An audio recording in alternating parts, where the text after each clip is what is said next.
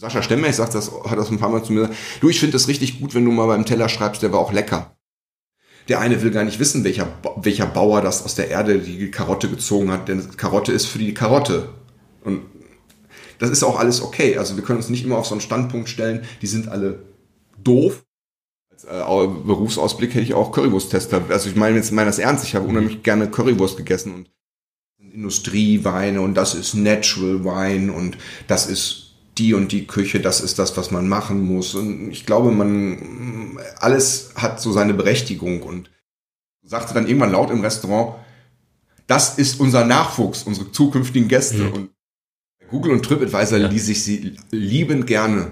Äh, aus Unterhaltungsgründen allein schon. Ich sortiere die meistens nach äh, negative Kritiken zuerst. Also wenn wir, man, wenn wir so kochen würden, wie manche meinen, dass wir das so konstruieren, dann würden wir nie fertig werden mich auf die Palme bringt, ist so Leute, die schreiben, der Deutsche ist zu doof zum mhm. Genießen. 5,1, ein Podcast über Essen mit viel Herz, Weine mit viel Seele und Menschen mit viel Leben. Im Ruhrgebiet und viel drumherum. Mein Name ist Sebastian Enste und ich wünsche viel Unterhaltung.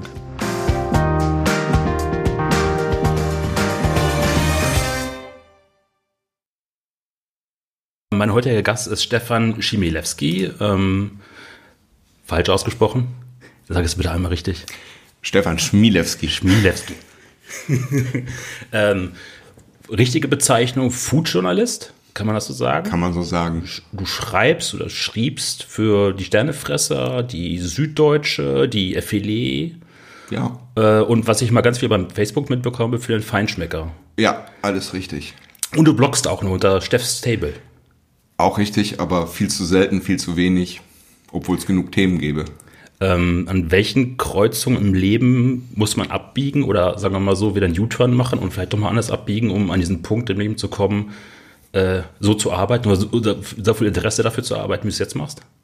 Ähm, wahrscheinlich muss man ein bisschen verrückt sein, aber ich habe mich für Essen interessiert in dem Moment, als ich spätestens als ich zu Hause ausgezogen bin und irgendwo was zusammenbrutzeln wollte, aber äh, dann, als ich angefangen habe, richtig zu arbeiten, ein bisschen Geld zu verdienen und mein erstes Berufsleben hat mir auch ermöglicht, viel essen zu gehen und dadurch äh, ist dann die Liebe immer gewachsen und das parallel dazu auch selber zu kochen und das dann eben äh, in Restaurants entdecken zu wollen. Und dann habe ich irgendwann meinen Job einfach, weil ich davon genug hatte, äh, an den Nagel gehängt und habe überlegt, was kannst du eigentlich noch, was machst du eigentlich gerne. Ich hatte vorher meinen Blog, habe dann daraus resultierend ein bisschen für Sternefresser geschrieben, zwei Jahre und ähm, habe aus dann eben gesagt, was kann ich jetzt und ich mache gern Fotos, ich gehe gerne essen. Das mit dem Schreiben geht auch schon, also kombiniere ich alles und mache mich damit selbstständig. Gott sei Dank hatte ich ein paar Kontakte. Jetzt, was mir aufgefallen ist, so in der Recherche auf dieses Gespräch, ihr vom Feinschmecker, wenn du so dafür schreibst, das ist ja nicht so Geheimhaltung, wie, es, wie man sich jetzt bei Michelin vorstellen würde. Also da kommt jemand ins Restaurant und so sagen, ihr gibt ja zu erkennen, also ihr wisst, also bei Facebook weiß man halt, wie Ulf Sonatmann man zum Beispiel auch, dass ihr dafür schreibt, also steht auch dran, hier, ich arbeite für einen Feinschmecker. Wie ist das, wenn ihr reserviert? Gibt es dann, dann trotzdem anderen Namen? Oder manchmal berichtet ihr auch kurz danach nochmal drüber? Nein, die Idee ist schon, dass es, also dass die Restaurantbesuche anonym erfolgen und dass man auch unter anderem Namen reserviert und äh, sich auch nicht zu erkennen gibt, offensichtlich. Mhm. Äh, dass man durchaus erkannt wird, äh, liegt in der Natur der Sache, weil man dann doch, wie du sagst, öffentlich ist. Und ja, dass man es äh, kommuniziert, dass man dafür arbeitet, ist insofern auch gar nicht so schlimm, weil man steht ja auch im Impressum des Magazins drin, weil man auch andere Artikel schreibt. Also man schreibt dann auch einen Trendcheck, einen Koch des äh, Monats. Also der Name ist dann nicht völlig, äh, völlig raus aus dem Spiel. Aber der Restaurantbesuch ist eigentlich anonym. Man zahlt auch ganz normal und geht wieder raus. Gibt es, ähm, wenn du jetzt im Restaurant bist, gibt es bei euch direktes Feedback beim Koch abends dann nochmal oder ist es generell, dass ihr einfach dann so neutral rausgeht, eure Notizen mit habt und dann quasi erst im Magazin drüber schreibt? Ich kann nicht für alle sprechen, also ich kann sagen, was, was ich mache. Also wenn jemand aus der Küche kommt, ein Koch an den Tisch und fragt, wie war's, äh, versuche ich ihm schon eine, eine vernünftige Antwort zu geben. Frage auch nach, ob er wirklich das, ob er was hören möchte und auch aus, aus meiner Sicht, weil ich finde es nur fair, dem zu sagen, das und das fand ich jetzt nicht gut und ähm, nee, ich habe mich wohlgefühlt, anstatt es einfach nur abzunicken und hinterher zu schreiben, das war nix. Was mir bei dir auch mal aufgefallen ist, ähm, sagen wir mal so, für Gastronomie ist ja Social Media auch mittlerweile sowas wie ein verlängerter PR-Arm geworden. Und wenn man sich so diese Szene mittlerweile anguckt, gerade bei Instagram hat man mittlerweile das Gefühl, dass das Bild mehr zählt als, als andere. Also es wird gar nicht mehr darüber gesprochen, ob etwas geschmeckt hat oder wie es einem gefallen hat, sondern es wird einfach nur noch, also auch andersrum, bei Gastronomien sehe ich immer so, dass die mittlerweile auch bei der Inneneinrichtung, was jetzt das äh, Instagrammable. Instagrammable halt. Ne? Also es muss ja. auch, wie, wie, das, wie das Anrichten halt funktioniert, wie der Teller aussehen muss, welche, welche Steckmal hinnehmen muss so. Und ich habe das Gefühl, also es gibt so ein, so ein so ein Foodie bei Facebook, ein mittlerweile ein Pärchen, sie ist Amerikanerin, er ist äh, Skandinavier und super geile Tipps in seinem Blog geschrieben auch, ne? Macht auch schöne Fotos, aber ich kann mir diese Instagram-Stories nicht angehen, antun. Also dann sind die irgendwie in, in einer Bäckerei in Kopenhagen im Juno und dann stehen da normale Menschen morgens an und wollen ihr Brot kaufen und sie danst da so rein, weil es nur um die Schau geht halt. Oder auch im, im, im, im äh, wird auf dem Tisch wird dann das, das, das Brot so auseinandergezogen. Weißt du, es, wird, es geht nur um die Optik halt. Ist das also ist das, ich meine, wenn jemand darüber schreibt und sich auseinandersetzt, ist es doch eigentlich quasi im Endeffekt so, da sind dann ein paar Leute, die mit ein paar Fotos 50.000 Follower haben und die Leute, die sich ernsthaft damit auseinandersetzen, haben dann halt vielleicht nur 1500 oder so. Ja, natürlich. Ich meine, zu einem müssen wir jetzt froh sein, dass das hier kein visuelles Medium ist, ja. weil ich würde nicht in die Bäckerei reintanzen, das würde keiner sehen wollen. Und natürlich vermischt sich da vieles. Ähm, das Schöne ist, es gibt so, also es gibt zwei Dinge bei einem, einer Berufsbezeichnung einer Kollegin steht als Berufsbezeichnung PR-Journalismus drin. Mhm. Und das finde ich ist das skurrilste, was es gibt. Was ist PR-Journalismus? Ähm, und zum anderen, weil du sagtest, es wird oft nicht mehr darüber berichtet, wie es eigentlich geschmeckt hat. Da gibt so den Satz, den lese ich ab und zu, äh, ich will das jetzt nicht weiter beschreiben, ich lasse einfach Bilder sprechen. Und ich denke immer nur so, hm, das Bild kann man nicht essen. Also wie oft ist es so, dass ein Gericht vielleicht nicht gut aussieht. Wie, wie gut sieht ein Risotto aus? Man sieht es manchmal auch Gerichte aus französischen Drei-Sterne-Restaurants, die sehen aus wie, naja, ich weiß nicht, also als ob es aus einer Meter Höhe auf den Teller fiel, aber mhm. es schmeckt gut. Mhm. Und ähm, das Problem ist auf der einen Seite, dass viele Journalisten auch irgendwie gezwungen sind, so ein bisschen sich da reinzuklinken, in, nicht in eine PR-Schiene, aber die Bezahlung ist nicht so wunder, wundervoll. Und da ist es dann natürlich oft so, dass Einladungen ausgesprochen werden, dass auf Einladungen gehofft wird. Oder dass man eben direkt mit dieser Instagram-Nummer anfängt und von Anfang an das darauf ausbau, aufbaut, Influencer zu werden und ähm, die Leute mit schönen Bildern, schönen Geschichten zu ködern. Also jetzt gerade mal irgendwie, wenn man jetzt den Feinschmecker nimmt oder sagen wir mal die großen Restaurantführer, die haben ja früher einen Stellenwert gehabt. Also wenn ich mich für Essen interessiert habe, dann gab es halt ein Gastronomieführer, dann habe ich den gelesen, da war kein Bild, da waren vier Sätze und dann bin ich da hingefahren. Und wenn ich dann anderen Leuten sagen wollte, du, da habe ich super gegessen, dann musste ich denen das mal erklären. Es gab kein Foto davon. Ich meine, jemand hat damals eine Polaroid-Kamera mit in seinen, seinen ähm, Restaurantbesuch mitgenommen halt. Ne? Und heute hat man ja viel mehr sagen wir, dieser Stellenwert des, des Führers oder der Führer sind ja nicht mehr so, so, so stark geworden. Mittlerweile ist ja so, dass Instagram viel mehr ein Hype. Also es gibt ja viele Restaurants, die ja erst berühmt geworden sind, weil es im Endeffekt Instagram gibt oder Social Media generell ja. gab. Ne? Es ist auch un unglaublich schwieriger oder ungleich schwieriger, ähm, über irgendwas zu schreiben, wenn man kein Bild dazu sieht.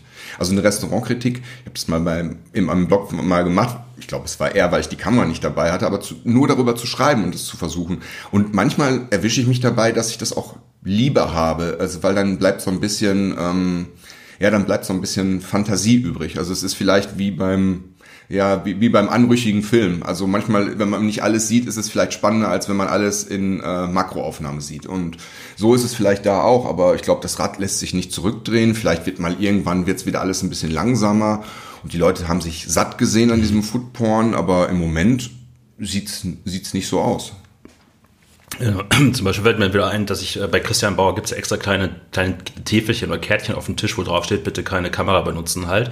Und wenn Sie das Essen fotografieren wollen, bitte einmal kurz einen Service fragen. Also du darfst, glaube ich, mit dem Handy darfst du Fotos machen, aber darfst halt keine. Ja, kein Kamera. Blitzlicht und keine anderen Gäste drauf, ist, glaube genau. ich, das, was ich als letztes gelesen habe. Ja. Und trotzdem gibt es immer wieder schöne Bilder von einschlägigen Portalen aus dem Restaurant, wo doch fotografiert wird. Also das ist halt so ein das gibt es auch in anderen Restaurants, bitte keine Fotos und trotzdem gibt es immer Fotos. Und es ist un unheimlich schwierig, den Leuten Fotos zu verbieten und gleichzeitig hat man ja, haben die Restaurants ein Interesse daran, weil es ein Vermarktungsinstrument ist. Also Insta und, und sie diese Kanäle auch selber bedienen. Also äh, da ist jetzt niemand ganz, ganz unschuldig an der Sache. Es sind nicht die bösen Foodblogger, es sind nicht die Restaurants, es ist halt immer wie alles grau. Ja, also wie läuft das eigentlich ab, wenn du testen gehst, für einen Feinschmecker zum Beispiel? Habt ihr eine feste Route, also gibt es eine feste Planung? Ich bin jetzt mal zwei Wochen weg und esse jeden Tag dann dreimal warm oder äh, wie, wie, hat man sich das vorzustellen?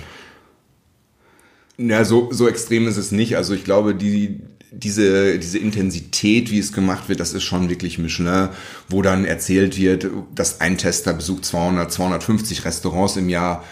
Ich komme auch auf eine große Anzahl, aber wenn dann die Testsaison in Anführungszeichen läuft, ist es schon so, dass wir vorher darüber sprechen, wo geht man hin in seinem Bereich, was ist jetzt, was, was wird da noch, was wird besucht. Äh, die Reihenfolge bleibt mir dann im Prinzip überlassen. Es gibt Vorgaben, äh, was natürlich, was Spesen angeht, was Übernachtungen angeht, Fahrtkosten. Ähm, ansonsten bin ich da jetzt relativ frei. Es ist halt eine Abstimmungsfrage und dann isst man relativ viel. Das Problem mittags, abends, das würde gut funktionieren und wäre super zeiteffizient. Es funktioniert aber nicht mehr, weil viele Restaurants mittags halt nicht mehr mit dem vollen Programm geöffnet haben, wenn sie überhaupt geöffnet haben. Deswegen äh, zieht sich das auch so ein bisschen hin. Was ich übrigens sehr schade finde. Ja. Ich bin ein großer Freund von Mittagstischen. Deswegen sollten wir uns beeilen, damit wir gleich noch Mittagessen können. ähm, und wie ist das dann so, wenn man halt äh, von seiner Reise wiedergekommen ist? Dann muss ich selber kochen. Damit genau, das, das, ist meine Frage. Ja, dann muss ich selber kochen. Dann muss ich selber irgendwas machen und äh, ich habe dann Lust, in Anführungszeichen auch normal zu essen. Also das ist ja nicht manchmal nicht das richtige Leben, nur Fine Dining zu mhm. haben. Und manchmal freue ich mich dann, wenn ich einfach wieder was Einfaches machen kann. Kartoffeln mit, äh, mit grüner Soße oder sowas. Ähm, da wir beide äh, Eltern sind, ich glaube, deine Tochter ist, glaube ich, fast im gleichen Alter. Ja, meine, Fünf, ja. ja meine ist viereinhalb. Ähm, Kinder und Restaurant. Habe ich gerade was drüber geschrieben. Ähm, es ist halt so eine, so eine schwierige Frage immer. Also wir, wir, wir ziehen das durch, seitdem die klein ist. Wir ziehen das auch zu unserem Leidwesen manchmal durch. Also die anderen Gäste eigentlich gar nicht so. Also sie ist nicht laut oder es ist für uns, für einen selber manchmal die Anspannung, weil sie lebhaft ist. Aber das führt halt dazu, dass sie sich dran gewöhnen, dass wir vielleicht irgendwann davon profitieren und dass sie auch ein gewisses Interesse dafür entwickelt. Also es ist schon manchmal skurril, wenn dann die Kleine im Restaurant sitzt und sagt, ich will Jakobsmuscheln essen. Oder die sitzt hier zu Hause und ich mache Miesmuscheln und sie äh, zupft mit der einen Muschel die, das Muschelfleisch aus der anderen. Also das ist dann schon mal ansonsten einfach machen. Also ähm, ich weiß damals, als meine Frau dann gesagt hat, hier, du, ich bin jetzt übrigens schwanger, ähm, da habe ich so ein bisschen Torschlusspanik gekriegt. Also Restaurant-Torschlusspanik habe ich das genannt. Wir haben dann irgendwie, ich, hab, ich wollte unbedingt noch mal essen gehen, weil ich dachte, boah, danach, du gehst nie wieder groß essen danach. Und dann habe ich, donnerstags waren wir im Vendôme und samstags in La Vie. Ja. Haben wir quasi komplett nochmal alles mitgenommen halten. Das ist eigentlich völliger Quatsch. Also im Endeffekt ist es so, also wir waren jetzt letztens im Pfeif notgedrungen als Familie, nicht geplant, weil eigentlich, mit dem ich essen gehen wollte, hatte sich mit der Woche vertan. Und dann saß äh, Jorin da auf diesem, auf dieser Bank und wir dachten so, boah, wie fliegt uns das nicht um die Ohren? Also abends gerade essen gehen, ist halt echt schwer mit dem Kind. Ne? Also in Kopenhagen haben sie auch jeden Abend gemacht. Einen Abend hat er uns den kompletten Laden zerlegt. Ja, passiert. Äh, ja. War aber auch, äh, wo ich aber gemerkt habe, einfach so, es liegt immer daran, wie der Laden selber ist. Also man merkt, wenn diese äußere Kulisse, also ein sehr straffes Korsett von Restaurant halt ist, dann geht das eher mal schief. Und bei Tibor dann im Pfeif hat er dann so gef uns gefragt, darf ich hier schlafen? Ja klar, lädt sich um, döst ein bisschen, weg, wie ein Stein. Das wäre meine Traumvorstellung. Ich, ich muss zugeben, äh, das iPad hilft manchmal. Ja, das ist, das ist, äh, nicht, es ist nicht richtig gute Erziehung. Vielleicht. Keine böse gute Erziehung. Das ist nicht, es ist nicht gut und ja, es funktioniert, aber ich habe das das erste Mal gesehen in einem Restaurant in den Niederlanden, im Rijks in äh, Amsterdam. Da saß eine Großmutter mit ihrer, mit ihrem, mit ihrer Enkelin und ich dachte, so dachte irgendwann zu der Großmutter, wie kommt es, dass die Kleine hier so brav ist? Ich konnte, die saß mit dem Rücken zu ja. mir und dann saß sie, sie guckt iPad. Und da wusste ich, das wird irgendwann die Lösung sein. Ähm, ja, es kommt sehr auf das Restaurant an, aber ich, wir waren mal vor Jahren im Vendôme und da kletterten dann Kinder unterm Tisch hervor, also Mittag, Sonntags, Mittags, es war ganz entspannt. Whistler ist da, glaube ich, auch sehr großzügig, was dann eben auch die Bewirtung von Kindern angeht. Sie bekommen dann eben eine Seezunge mit, mit Beurre Blanc oder mit ein bisschen Spinat und Kartoffelpüree. Also das ist alles, es ist alles möglich und es ist genau, was du sagst. Es kommt auf die Einstellung an, aber es kommt leider auch oft auf die anderen Gäste an. Weil es gibt halt immer noch dieses Für und Wider Kinder im Restaurant. Das gab es auch im Feinschmecker mal, die Gegenüberstellung. Der eine ist dafür, der andere dagegen. Und es gibt sicherlich wieder grau, Gründe, die dafür sprechen, Gründe, die dagegen sprechen. Also wenn man ein Schreikind hat oder ein Kind, was da wirklich Sachen umwirft und Theater macht und zwischen den Tischen hin und her wetzt, ist das sicherlich für alle Beteiligten ganz furchtbar. Mhm.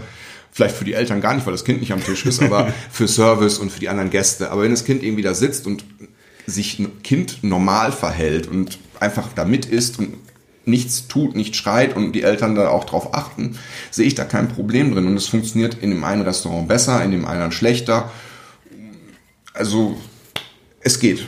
Man muss es einfach machen. Nochmal. Ich glaube, das beste Kind-Familien-Erlebnis, was wir hatten, war letztes Jahr waren wir im Mirasur in Menton. Ist ja mittlerweile drei Sterne. Ich hatte die Instagram-Bilder bei das dir gesehen. Das ist, ähm, also erstmal, das liegt ja auf so, auf so einem Hügel. Also das ist so, so ein, so ein Sechseck-Restaurant im Endeffekt. Und du guckst halt wirklich direkt aufs Meer. Also dieser Ausblick ist fantastisch. Dann habe ich natürlich immer jetzt kleine Leben Gleis, was ich gerade betrete, ähm, gedacht, dass dieser Ausblick kaschiert. Kann ja ganz schnell passieren, dass dieses äh, Atmosphäre oder der Ausblick eines Restaurants über das Essen hinweg täuscht. Völlig unbegründet gewesen, völlig unbegründet.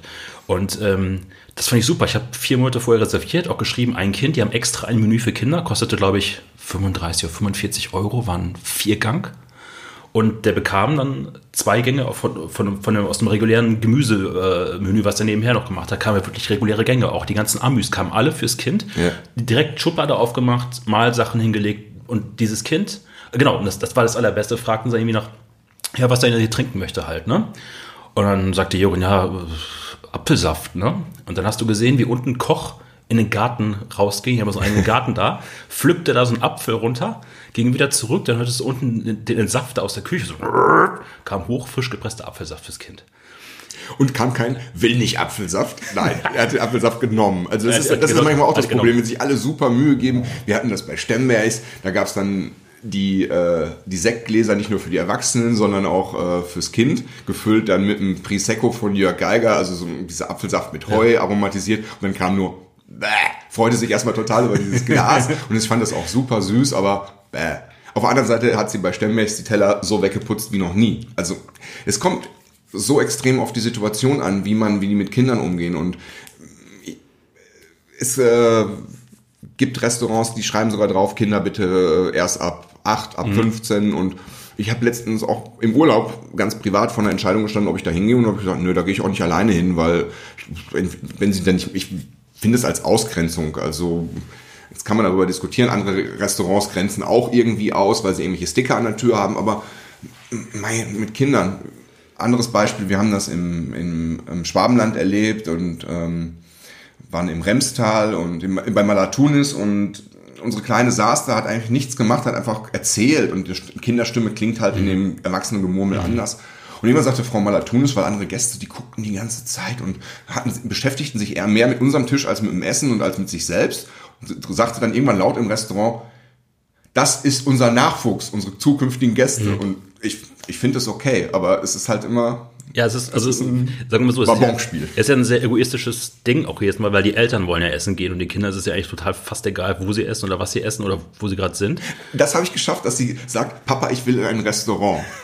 das, sie definiert nicht ganz, also das kann jetzt, äh, das kann jetzt äh, neapolitanische Pizza sein, weil sie weiß, welche Pizza am besten ja. schmeckt. Sie, sie weiß schon für sich, wo sie gerne hingeht und sie merkt das auch. Sie merkt sich auch, wo es nett war, wo sie mit in die Küche durfte und einen Schokokuchen bekommen hat, wo sie irgendwo eine Kugel Eis wir waren letztes Jahr im Johanns in Bayern, da durfte sie mit in die Küche, hat ein Eishörnchen in die Hand gekriegt, die Patissiere hat ihr eine Kugel Eis drauf gemacht, die durfte sich mit ein paar Streuseln ähm, garnieren und finden Kinder super. Also im Endeffekt ist ja so, gerade noch sagen wollte, egoistisches Verhalten der Eltern, die wollen ja essen gehen im Endeffekt, wir wollen aber auch gleichzeitig, also ich könnte es nicht ertragen, wenn mein Kind da randaliert durchs Restaurant laufen würde. Ja, ich will anderen Leuten die auch. Ich will anderen Leuten auch nicht auf die Eier gehen. Also ja, genau. sollen halt, die sollen aber genauso in Ruhe essen, wie ich das halt auch möchte. Und das fand ich im Mirasur einfach total toll. Die haben hinten ganz viele Plätze und vorne sind jetzt mal diese Premium-Plätze, das wo dieser Ausblick auf dieses Meer ist. Und die wussten, dass wir mit Kind kommen. Und die haben uns den einzigen Sechsertisch am Fenster gegeben. Hätten sie nicht machen müssen. Also hinter uns waren dann irgendwie eine sehr zahlungskräftige japanische Gäste, die hätte man eigentlich dann auch nach vorne setzen müssen. Nee, und dann haben die natürlich auch irgendwann Jurin halt mal abgeholt. Das, das war auch bevor sie Number One in der Welt waren. ja, ja. und dann hat uns irgendwann ein Restaurant dann äh, gefragt, ob er mal das Kind entführen dürfe. So, ja klar, waren halt beim Hauptgang gerade irgendwie. Und dann kam Jurin wieder und haben gefragt, was hast du denn da gemacht in der Küche, ne? Eis gegessen.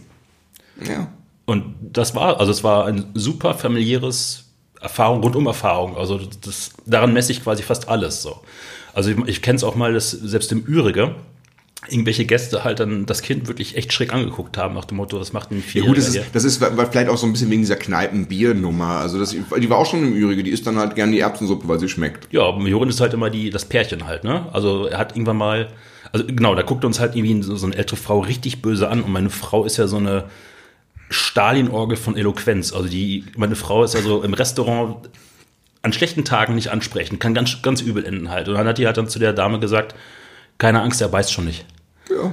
Und äh, ich finde das aber super. Also mit Kindern irgendwie, oder gerade mit großen Familien halt essen zu gehen. Ich meine, in Frankreich hast du ja das ja auch, dass die mittags dann ja alle am Tisch sitzen und dann auch drei, vier Stunden am Tisch Das Ding ist, du kannst dich auf der einen Seite nicht über fehlende Gäste, über junge Gäste beklagen und auf der anderen Seite sagen, wir wollen keine Kinder. Weil wie sollen unsere Generation, wir sind jetzt ein bisschen ältere Eltern, aber wie sollen, wie sollen die essen gehen, wenn sie ihre Kinder nicht mitnehmen? Und man soll ja froh sein, dass sie als Gäste kommen.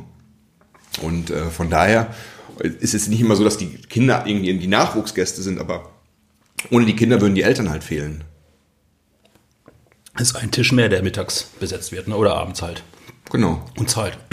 Und, aber das, also ich weiß nicht, ob das dir damals auch so aufgefallen ist. Also als wir angefangen haben, sagen wir mal, gut essen zu gehen, weil irgendwann das Geld einfach da war und weil man einfach auch Spaß dran hatte.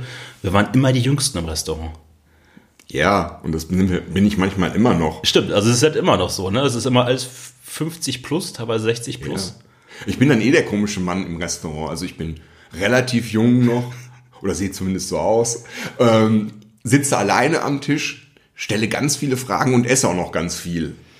Also das ist, das ist, glaube ich, immer noch eine ganz komische Situation.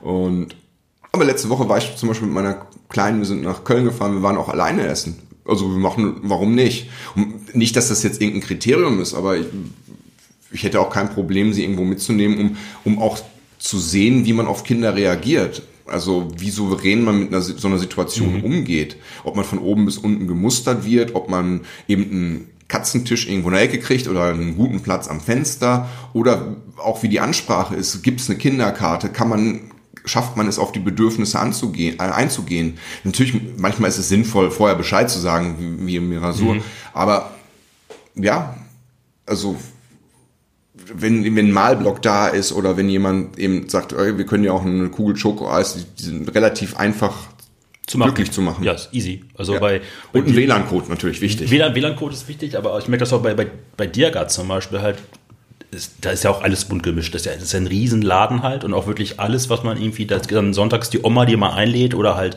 das Pärchen, was da irgendwie einen schönen Abend hat oder mittags, die machen einfach dann drei Kugeln Eis und Smarties dazu. Fertig. Reicht ja. Glücklich. Ähm, die Frage, die mich immer interessiert, die stelle ich bei Leuten, die gerne Wein trinken, ähnlich. Äh, was war ich trinke auch gerne Wein. Aber jetzt so die richtigen Weinies. Ach so, ach so äh, ich bin falscher. nee, aber so die, also es gibt auch Leute, die nur Wein trinken und nicht gut essen gehen. Es gibt auch Leute, die sehr guten Wein trinken und nicht so gut essen. Also stimmt. Das eine kommt meistens auch mit dem anderen zusammen, aber ähm, nicht zwingend. ja, ich verstehe es. Ähm, dein erstes Sterne-Restaurant? Ah, ich glaube, das war das äh, Cés Rogers auf Seroge, irgendwas auf Mallorca war es, glaube ich. Ach, das habe ich im Blog gelesen. Da warst du dann irgendwie ah, ich, äh, jeden Tag dann, ne? Ja, eine Woche lang. Es gab so eine Sternehalbpension quasi. das, das, war, das war cool. Die hatten einen super schönen Garten. Das gibt es nicht mehr. Das war auch auf Mallorca super klassisch französische Küche, aber mit guten Produkten. Ich erinnere mich immer noch dran, es ist schon lange her. Ich glaube, es war das erste. So hundertprozentig kriege ich das nicht mehr auf die, auf die Reihe. Gibt es das noch? Es gab's, gibt's unter dem Namen noch, aber der Koch war, glaube ich, damals schon älter, ob das Haus immer noch, aber die, die haben keinen Stern mehr. Also ich habe mal irgendwann nachgeguckt, ich bin manchmal so sentimental und hm, ich weiß es nicht. Ähm, was so der Punkt im Restaurant, der dich so richtig an den Rande bringt, wo du sagst, das jetzt hier abzubrechen? Also was hast du so richtig?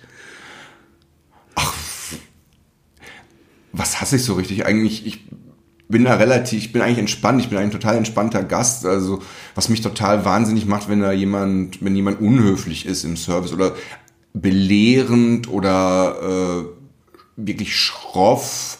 Äh, ich glaube nicht, dass ich schon mal ein Essen in dem Sinne abgebrochen habe. Also ich bin da relativ verständnisvoll und ruhig, weil man geht hin, es ist nicht gut und wenn man es, vor allen Dingen wenn es privat ist, dann geht man halt nicht nochmal hin. Und äh, ja, also ich war letztens war ich ein bisschen sehr sauer in einem Restaurant. Die hatten eine Woche Urlaub. Ähm, ich bestellte ein Glas offenen Rotwein. Ich ging auf dem Weg zur Toilette, sah ich noch den Sommelier oder den Restaurantleiter in der Küche das Glas probieren und dachte, boah, die machen das hier richtig professionell. Sitzt an meinem Tisch, der kommt mit dem Glas, irgendwas Italienisches. Und das Ding war völlig oxidiert.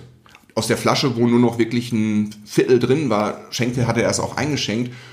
Und da die vorher ihren Urlaub hatten, war der Wein halt äh, zwei bis drei Wochen. War der auf. Wein, na, ich würde sagen, ja, eine Woche, zehn Tage war er auf. Und dann sagte sie ihm, Entschuldigung, der Wein hätten Sie vielleicht auch noch einen frischen. Und dann tat er so, als ob, äh, ach so, ja, ja, gar kein Problem. Weil er wusste ganz genau, was er ausgeschenkt hat, aber dachte, man kann es ja mal versuchen. Das, das ist übrigens ein Punkt, den ich bei äh, beim Aperitif total hasse. Champagner, der schon so ja, mal generell, ist, generell ja. Schaumwein. Ich merke, dass da eigentlich von der Perlage nicht mehr allzu viel übrig geblieben ist. Es, es gibt ein ganz einfaches Mittel. Also zum Teil trinke ich keinen, ähm, weil aus professioneller Sicht finde ich, macht er mich beim Essen, macht er mich nicht, er animiert mich nicht, sondern er macht mich satt. Also ich finde so ein kühles Bier oder ein Glas Rotwein oder ein Glas, ein Glas Weißwein natürlich, ein Glas Weißwein äh, manchmal attraktiver und auch aus genau aus dem Problem, aus dem aus der Hinsicht, weil es ist vielleicht nicht der Champagner offen, den, auf den ich Lust hätte. Es sind halt große, oft große Häuser. Ähm, die Frische ist so ein Punkt. Ja, und manchmal ist es auch einfach viel zu teuer. Ja, ja, ich, ähm, habe ich gerade einen Faden verloren, aber ich lasse es jetzt nicht raus, ich bin jetzt gerade amüsant. Gut, dass dir das passiert. Äh, genau, genau. Ich hatte jetzt die, ich hatte jetzt die Idee, äh, den Gedanken nochmal dran gehabt, ähm, als wir so angefangen haben zu essen, da war dieses Sterne-Restaurant, Fine Dining, gehobene Gastronomie, wie man es immer auch schimpfen möchte, ich finde das irgendwie alles schlimm, ähm, war sehr, also es gab solche Konzepte wie Snowball und Schmutzig jetzt mal als Gegenbeispiel oder extrem Außenbeispiel, was Lockerheit angeht und äh, Party angeht. Das war alles sehr klassisch französisch geprägt, immer mit einem sehr engen Korsett auch, was die Gäste anbetrifft. Ja, bei Korsett muss ich daran denken, wie als wir das erste Mal bei, oder als ich das erste Mal damals bei Dieter Müller war, das war noch sein Amüs-Bouche-Menü mittags, das konnten wir uns noch irgendwie, war das noch bezahlbar mhm. und das war damals halt noch irgendwie, ja, sexy, so ein Amüs-Bouche-Menü zu essen und ich habe mich noch, auch weil ich das damals zur Arbeit noch getragen habe, in meinen Anzug reingequetscht, die Krawatte bis oben hinzu und dachte, man muss es so machen und irgendwie war das so ein bisschen die Zeit auch, wo man es noch machen musste. Mm, und das hat sich halt geändert. Ähm, wobei es immer wieder so ist, dass man auch nicht schlechter angezogen sein sollte, vielleicht als der Service. Und in manchen Häusern, wo das halt noch zelebriert wird, ist es dann manchmal auch unangemessen, in Turnschuhen und T-Shirt zu kommen, wo dann jemand ein, wo jemand, wo man von jemandem bedient wird, der halt äh, wirklich einen gut sitzenden Anzug anhat, ein, ein tolles Hemd, eine tolle Krawatte und das ist dann halt auch so ein bisschen vielleicht auch sich selber mhm. tut man dann nicht, äh, wird man nicht ganz gerecht oder seiner Begleitung.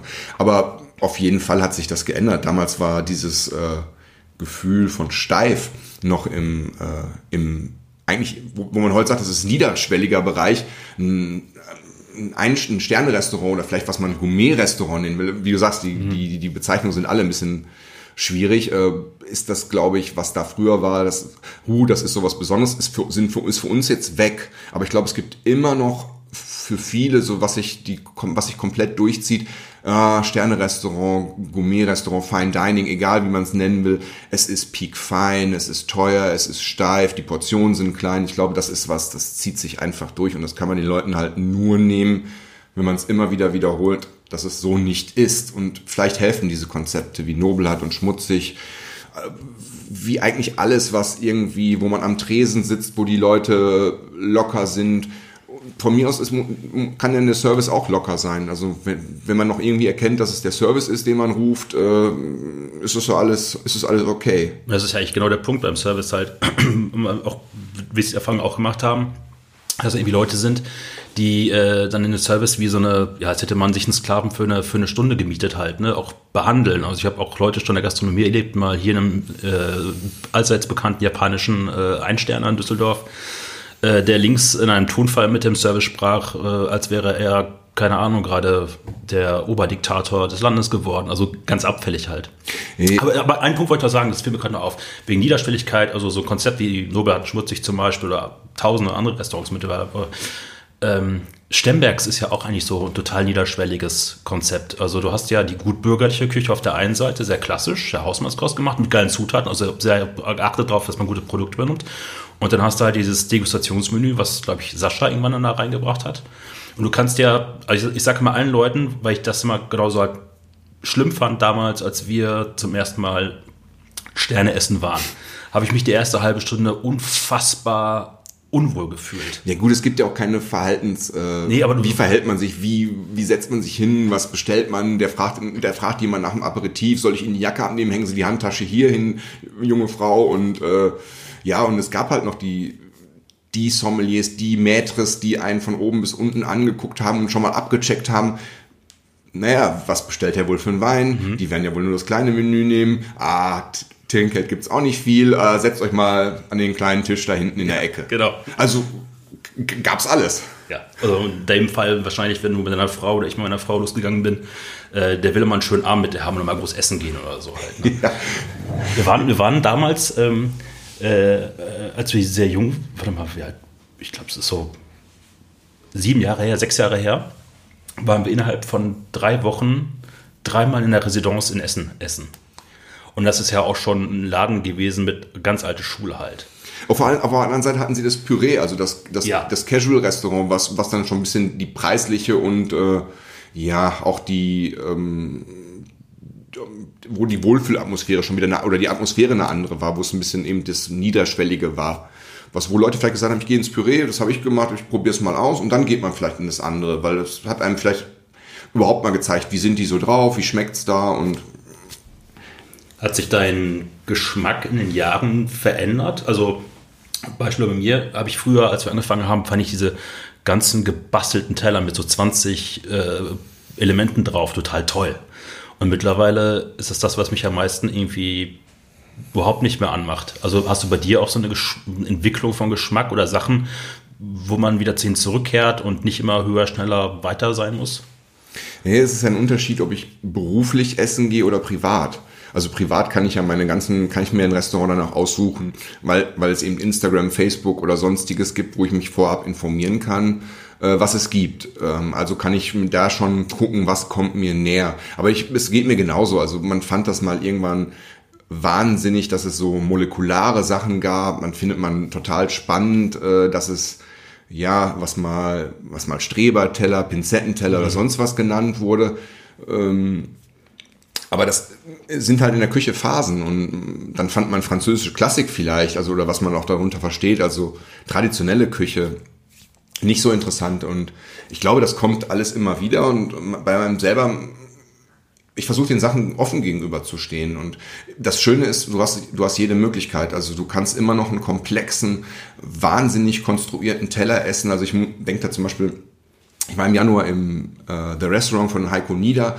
Die Teller sind hochkomplex. Ich glaube, es sind tausende von Zutaten und es ist wahnsinnig schön angerichtet. Aber am Ende ist es so, man kann es halt gut essen. Also man muss jetzt kein, äh, man muss da jetzt vorher kein Seminar belegen, wie ich den Teller esse, wie ich ihn verstehen muss. Und ich glaube, das ist wichtig. Auf der anderen Seite ist es bei manchen Sachen bei der klassischen Küche halt für die Leute unheimlich schwierig zu verstehen, die das nicht, sich nicht, mit der Materie beschäftigen, warum irgendwas so teuer ist oder was das Besondere dran ist. Also was das Besondere an diesem Stück Fisch ist oder diesem Stück Fleisch mit dieser Soße, dass die Komplexität vielleicht in der außergewöhnlichen Zutat steckt, in der, in dem Aufwand der Zubereitung. Ich habe einen guten, guten Eingang, weil mir was gerade dabei eingefallen ist. Ähm, also, dass man das Tellermann verstehen muss. Also, dass die halt so eine, sagen wir mal, Autorenküche haben, wo ich halt sehr tief tauchen muss, um das zu verstehen. Und das habe ich letztens in einem Podcast gehabt mit der, ich glaube, die heißt Ilona Scholl. Das ist die Vom Toulouse-Lautrec, ja. Ein super toller Podcast, also ist super gemacht. Also, es ist so erfrischend spaßig und sie hat gesagt halt, dass ihr, dass ihr Mann, Partner äh, halt so kocht, dass es, dass dieser Teller mal auf zwei Wegen funktioniert. Also einmal auf der ich könnte meine Mutter mitnehmen und die wird das gut finden. Und ich könnte trotzdem hingehen und sehe darunter nochmal fünf, sechs andere Schichten. Und das ist halt, glaube ich, vielleicht sogar das Geheimnis daran halt. Ja, Sie sind halt äh, im Toulouse-Lautrec ein gutes Beispiel, dass man in einer sehr entspannten Atmosphäre, also studentisch, Holztische, Ilona geht auf Augenhöhe mit dem Gast, hockt sich dahin, also alles, was früher mhm. vielleicht undenkbar gewesen wäre, wo dann so ein bisschen, wo es auch ein bisschen vielleicht näher ist, so ein bisschen nahbarer. Und dann bekommt man auch einmal wieder Teller mit einem guten Produkt, mit einer, mit viel Soße, mit, mit aromatisch viel Schmackes und ähm, was auch so ein bisschen, wo deren Küche, vor allen Dingen, weil es in Berlin stattfindet, auch so der Küche widerspricht, äh, ähm, die in Berlin angesagt ist, wo die, wo die halt sagen, wir nehmen ein geiles Produkt und machen das halt so, wie wir das wollen. Also die sagen, wir, wir, wir schränken uns da nicht ein, wir wollen halt unseren Stil und ob das jetzt ein bisschen woll, wollüstig oder bakantisch ist, also ein bisschen so, ach, ja, ist manchmal wohltuend und ähm, das kann man so sehen, ja. Das sind Teller, die kann man einfach so weglöffeln und die kann man so verstehen. Ich hatte, habe was jetzt geschrieben übers, übers ähm, Le Massonnet und Erich Monchon sagte, ähm, wenn wir, manch, wenn wir so kochen würden, wie manche meinen, dass wir das so konstruieren, dann würden wir nie fertig werden. Und das ist so eine, also eine, schon so eigentlich eine relativ alte Aussage. Sie ist nicht, nicht brandneu, aber ja, so ist es manchmal. Man kann da immer unheimlich viel hineininterpretieren, aber am Ende steht ein Koch, probiert was aus, verwirft Ideen und also er steht da nicht am Reißbrett, nicht all, oder natürlich wird es die geben, die am Reißbrett stehen, aber die meisten ist es, glaube ich, so ein Trial and Error eher. Und deswegen, äh, man muss das nicht überhöhen. Also es ist so ein bisschen wie Fußball heutzutage analysiert wird. Das ist so eine Überhöhung von irgendwelchen Heatmaps, wo welcher, wo, wann ist. Also natürlich ist das alles irgendwie berechtigt und passiert, aber ich glaube, das ist auch was, ähm, das ist auch was, was aus dem, aus dem Bauch kommt und wieder in den Bauch geht und es ist irgendwas, was aus dem Gefühl entsteht oder aus dem, ja, aus dem Geschmack und aus einer, es ist nicht, es ist nicht nur technisch. Also am Ende des Tages geht es ja darum, dass Leute satt und glücklich nach Hause gehen. Ja, auch. Es ist auch ein Kriterium. Und Sascha Stemmer, ich sag das, hat das ein paar Mal zu mir gesagt. Du, ich finde es richtig gut, wenn du mal beim Teller schreibst, der war auch lecker. Ich, ich finde dieses Wort jetzt nicht so verpönt, auch wenn es natürlich in Österreich tausende Begriffe gibt, weil man dieses Wort lecker eher so mhm. norddeutsch oft mhm. zuordnet tausend Worte gibt, wie irgendwas deliziös und fantastisch und inspirierend sein kann, aber manchmal fasst es doch auch zusammen. Also, dass es irgendwas lecker ist. Und das bringt, ist vielleicht zu der Frage, du fragst, was ist dein Essen, was, was mir gefällt? Und es ist irgendwas, was mich vielleicht äh, intellektuell anspricht, aber gleichzeitig irgendwie schmeckt und gleichzeitig irgendwas auslöst, Emotionen. Das war das Wort, nach dem ich mhm. gerungen habe. Also so Emotionen. Erinnerungen, Kindheitserinnerungen, Gerüche, Geschmäcker und aber auch was Neues. Aber das ist vielleicht, passiert vielleicht, wenn man schon viel gegessen hat, dass man immer auf der Suche ist nach auch was Neuem, was, wo kann ich was entdecken, weil ich will ja nicht, eigentlich nicht immer wieder den gleichen, den Teller wiederholen. Es ist so toll, ein Steinbutt mit einer Beurre Blanc und ein Stück Fleisch mit einer Sauce Bernays, aber ich will auch was Neues. Also da gibt es ja ganz viele Konzepte, wo man was lernt, wo man was erlebt, vielleicht auch einen Geschmack, den man noch nie oder einen Gedankengang. Und das finde ich das Spannende. Was ist so für dich, also wie, wie kocht ein Stefan an einem Sonntag hier? Was, also machst du eher so die Sachen, also ich weiß ja auch in deiner Ruf, du kommst auch gebürtig aus dem Ruhrgebiet eigentlich. Ne? Richtig, ne? aus Recklinghausen. Aus Recklinghausen, aufgewachsen Recklinghausen? Aufgewachsen, geboren, ein Feinschmeckerparadies, diese Stadt. Nein, leider nicht, leider nicht. Wobei, ähm, ich, wobei ich aber auch sagen muss, jetzt, äh, das Thema kommen wir gleich nochmal, Ruhrgebiet und Kulinarik, ähm, dass äh, ich eine gute Bratwurst mit einem Senf auf, zum Beispiel gestern auf dem Schauspielhausfest in Bochum auch total befriedigend finde. Ja, ich fand es mal als als äh, Berufsausblick hätte ich auch Currywurst-Tester. Also ich meine jetzt meine das ernst. Ich habe unheimlich gerne Currywurst gegessen und ich würde jetzt auch sagen, ich habe auch unheimlich gerne Burger gegessen und ich habe unheimlich gerne auch alles Mögliche gegessen, was jetzt nicht, wo was vielleicht ein bisschen verpönt ist, wo man die Nase rümpft. Also äh, so würde ich meine Teenagerzeit kulinarisch beschreiben. Ähm, ja. Was gibt's sonntags dann nochmal? Ah, sonntags, genau. Das war. Sonntag? Gestern muss ich. Braten, braten oder Eintopf? Äh, weder noch. Also gestern haben wir Essen bestellt, weil ich bin wiedergekommen, meine Frau ist wiedergekommen, wir hatten keine Lust und lustigerweise habe ich heute Morgen irgendwie einen Artikel überflogen in der FAZ, dass diese ganzen Bestelldienste alles Mist sind und sicherlich die sind unterbezahlt, das Essen kommt nicht warm und nicht knusprig an. Wir haben einfach wirklich was Griech, einfach beim Griechen bestellt, weil das ist manchmal auch so der, der Gegenpol zu diesem ganzen Fine Dining und zu dem ganzen Komplexen. Und es hat geschmeckt. Also, ja, äh, ansonsten ist Sonntag manchmal der Tag, an dem ich Zeit habe und es ist überhaupt nicht festgelegt, was es gibt. Es ist so, was ich dann auf dem Markt gerade gekauft habe, was mich irgendwie beim Einkaufen angelacht habe oder was auch im Kühlschrank ist und weg muss, muss. weil mir tut's einfach immer weh, irgendwie ja. Lebensmittel wegschmeißen zu müssen und irgendwas kann man da sicherlich noch draus kochen. Und wenn man das ganze Gemüse nur nimmt und irgendwie klein schneidet, auf ein Blech macht, in den Ofen schiebt und irgendwas, irgendwas fällt mir schon ein. Also das ist, äh, ich koche eigentlich selten nach Rezept. Ich koche noch nicht mal, ich habe ganz viele Kochbücher, aber meistens habe ich keine Muße, da irgendwas rauszukochen. Vielleicht mal nehme ich mal Elemente raus, wie macht man die und die Soße. Dann gibt's aus dem einen Buch irgendwie eine, eine tolle Sauce Hollandaise, die man im äh, Easy, äh, im, ja, im Easy machen kann und sowas finde ich dann toll. Also alles andere versuche ich dann, mache ich dann intuitiv, also irgendwie. Ähm, kleinen Sprung. Äh, Ruhrgebiet, aufgewachsen im Ruhrgebiet. Ich bin, wie man weiß, äh, zwangsverpflichtet worden ins Ruhrgebiet. Ich bin mit meiner Freundin hergezogen und ähm, sehr schwierig, kulinarisch gesehen. Also ich habe im Laufe meiner letzten 2019, 13 Jahre, seitdem ich jetzt im Ruhrgebiet wohne, 14, äh, habe ich mir meine Inseln so rausgesucht. Also es gibt so drei, vier Restaurants, wo ich sage, jo, das ist gut. Und dann so meine drei, vier Gemüsehändler, aber wenn man sich überlegt, wie viele Millionen Menschen im Ruhrgebiet wohnen, ist es halt für Gastronomie schweres Brot oder hartes, ein hartes Los im Endeffekt äh, dazu bestehen, wenn man ein bisschen Anspruch hat in sich selber. Ist es, aber ich bin halt wirklich aufgewachsen. Ich bin irgend, ich bin dann Ende 20 oder Mitte 20 aus dem Ruhrgebiet weg. Also bis dahin habe ich da gelebt und ich fand das eigentlich, weil ich das ja kaum anders kannte, ich fand es immer okay. Also das war dann wirklich so die, die Currywurst. Meine Eltern sind mit uns Pizza essen gegangen und damals gab es halt noch so ein paar Gasthäuser, wo man hinging und ich fand auch noch ein Steak mit, mit Pommes und Salat vom Buffet fand ich damals echt super. Und ähm, deswegen ist mir das nie so aufgefallen. Mir ist das erst aufgefallen, als ich dann was anderes kennengelernt habe, als ich weggezogen bin und dann mal wieder zurückgekommen bin und dann festgestellt hat, ähm, okay, das ist da, da was, das was ich suche, ist da wirklich nur ganz sporadisch vorhanden. Und in meiner Heimatstadt, das ist dann so ein bisschen, so ein bisschen echt so, so für mich äh, im Nachhinein, also, also alles, was ich damals gut fand, und wenn ich jetzt dann nochmal aus Nostalgie manchmal hingehe, ist das, finde ich das jetzt okay, aber nicht so, mhm. nicht so richtig den Bringer.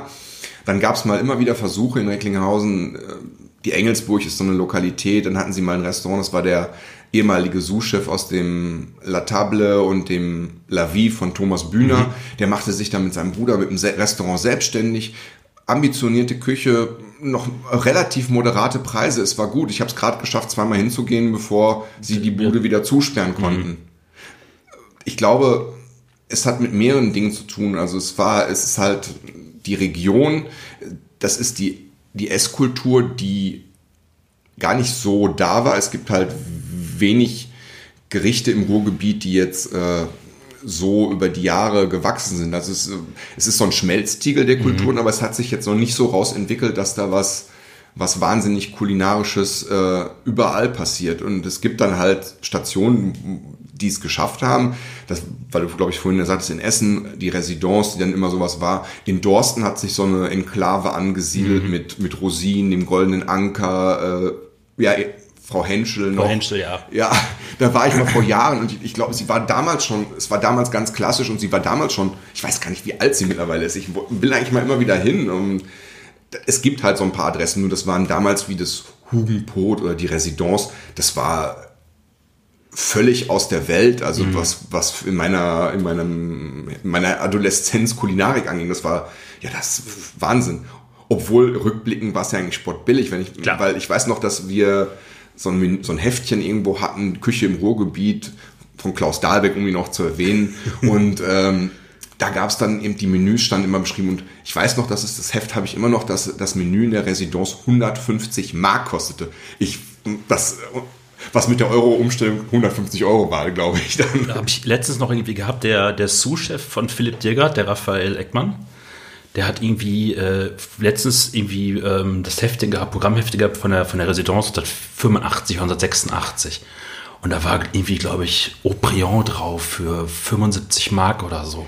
Ja, aber die Weine waren ja damals auch, wenn man die ja. subskribiert hat, deutlich, deutlich günstiger. Und die Euro-Umstellung hat schon äh, für, für riesige Preisveränderungen ja. gesorgt. Auch bei den, natürlich auch bei den Gehältern, aber auch äh, bei dem, was man bezahlt. Und natürlich äh, Inflation und über diese, diesen Zeitraum. Wir müssen jetzt auch nicht nostalgisch auf die Preise gucken, aber ja, aber, aber es war trotzdem damals quasi unerreichbar. Und jetzt ist es so, es gibt halt, es gibt halt so Inseln, die man findet, aber man muss suchen, aber man muss auch, auch in Düsseldorf hier muss man halt suchen, je nachdem, worauf man Wert legt. Also ich habe auch mein, ich weiß, wo ich meinen Käse kaufe, ich weiß, wo mein, mein Markt ist, wo ich hingehe, ich weiß, Fleisch kann ich da und da kaufen, beim Fisch gibt's quasi nur eine Adresse, die ich habe. Ähm, ja. Aber man auch sagen muss, dass bei dem den Karlsplatz neben dem Ganzen natürlich auch alles toll präsentiert und hat ja auch gewissen Charme und, und auch, ja. ist ja auch, was dann, sagen wir mal, Leute aus dem Ruhrgebiet so schickimicki nennen würden halt, ne? So klassisch Düsseldorfer Köhe halt in dem Duktus schwingt das so ein bisschen mit. Muss ich aber auch echt sagen, wir sind wirklich fast jeden Samstag laufen wir einmal rüber. Äh, super tolle Produkte. Also wir haben letztens irgendwie Mais gekauft, der jetzt gerade auch total Saison hat. Und dann hat er auch wirklich jeden Maiskolben erstmal im und guckt, ob er auch vernünftig ist. Ne? Und dann ist den mitgegeben und die drei aussortiert und gesagt, ja, okay, der ist in Ordnung halt. Oder auch hier gegenüber von Kurze Triesling, da dieser ähm, Provenzale mit den ganzen Salamis und so. Es ist also du kannst unfassbar viel Geld auf diesem Markt lassen für super tolle Produkte. Natürlich, klar. Und dann biegt man halt noch ab und geht so Hinkel noch ein Brot kaufen. Ich habe auch Verwandtschaft, die ähm, oft samstags äh, wirklich nur zum, zum Schlösser fährt, beim Hinkel Brot kaufen geht, ja. die damit dann glücklich sind. Und ich glaube, der Karlsplatz verschmilzt das so ein bisschen. Also ich habe auch zwei, drei Anlaufstellen. Ich würde jetzt auch nicht sagen, dass ich alles hundertprozentig gut finde, aber was zum Beispiel Fisch angeht, wenn ich das nicht bestellen will, sondern wenn ich jetzt frischen Fisch kaufen will, gibt's dann halt nur den Stand von Palke, was was ich ihm auch sage, was halt schon Apothekenpreise sind, aber dafür gibt's halt Fisch, ähm, wie er auch in der Spitzengastronomie eigentlich vorhanden ist. Also es gibt Ikejime-Fische, es gibt äh, Quellwasser, Goldforellen aus Bayern und also wirklich top, top, top Produkte. Die kosten ihren Preis, äh, aber sie sind ihren Preis wert worum, wo, äh, wobei wiederum an, an anderen Ständen halt ein Preis gezahlt wird, der halt ist, weil es Düsseldorf und Karlsplatz ist. Also würde ich jetzt auch so. Wobei die, ähm, das mit dem Fisch ist mir schon ein paar Mal aufgefallen hier.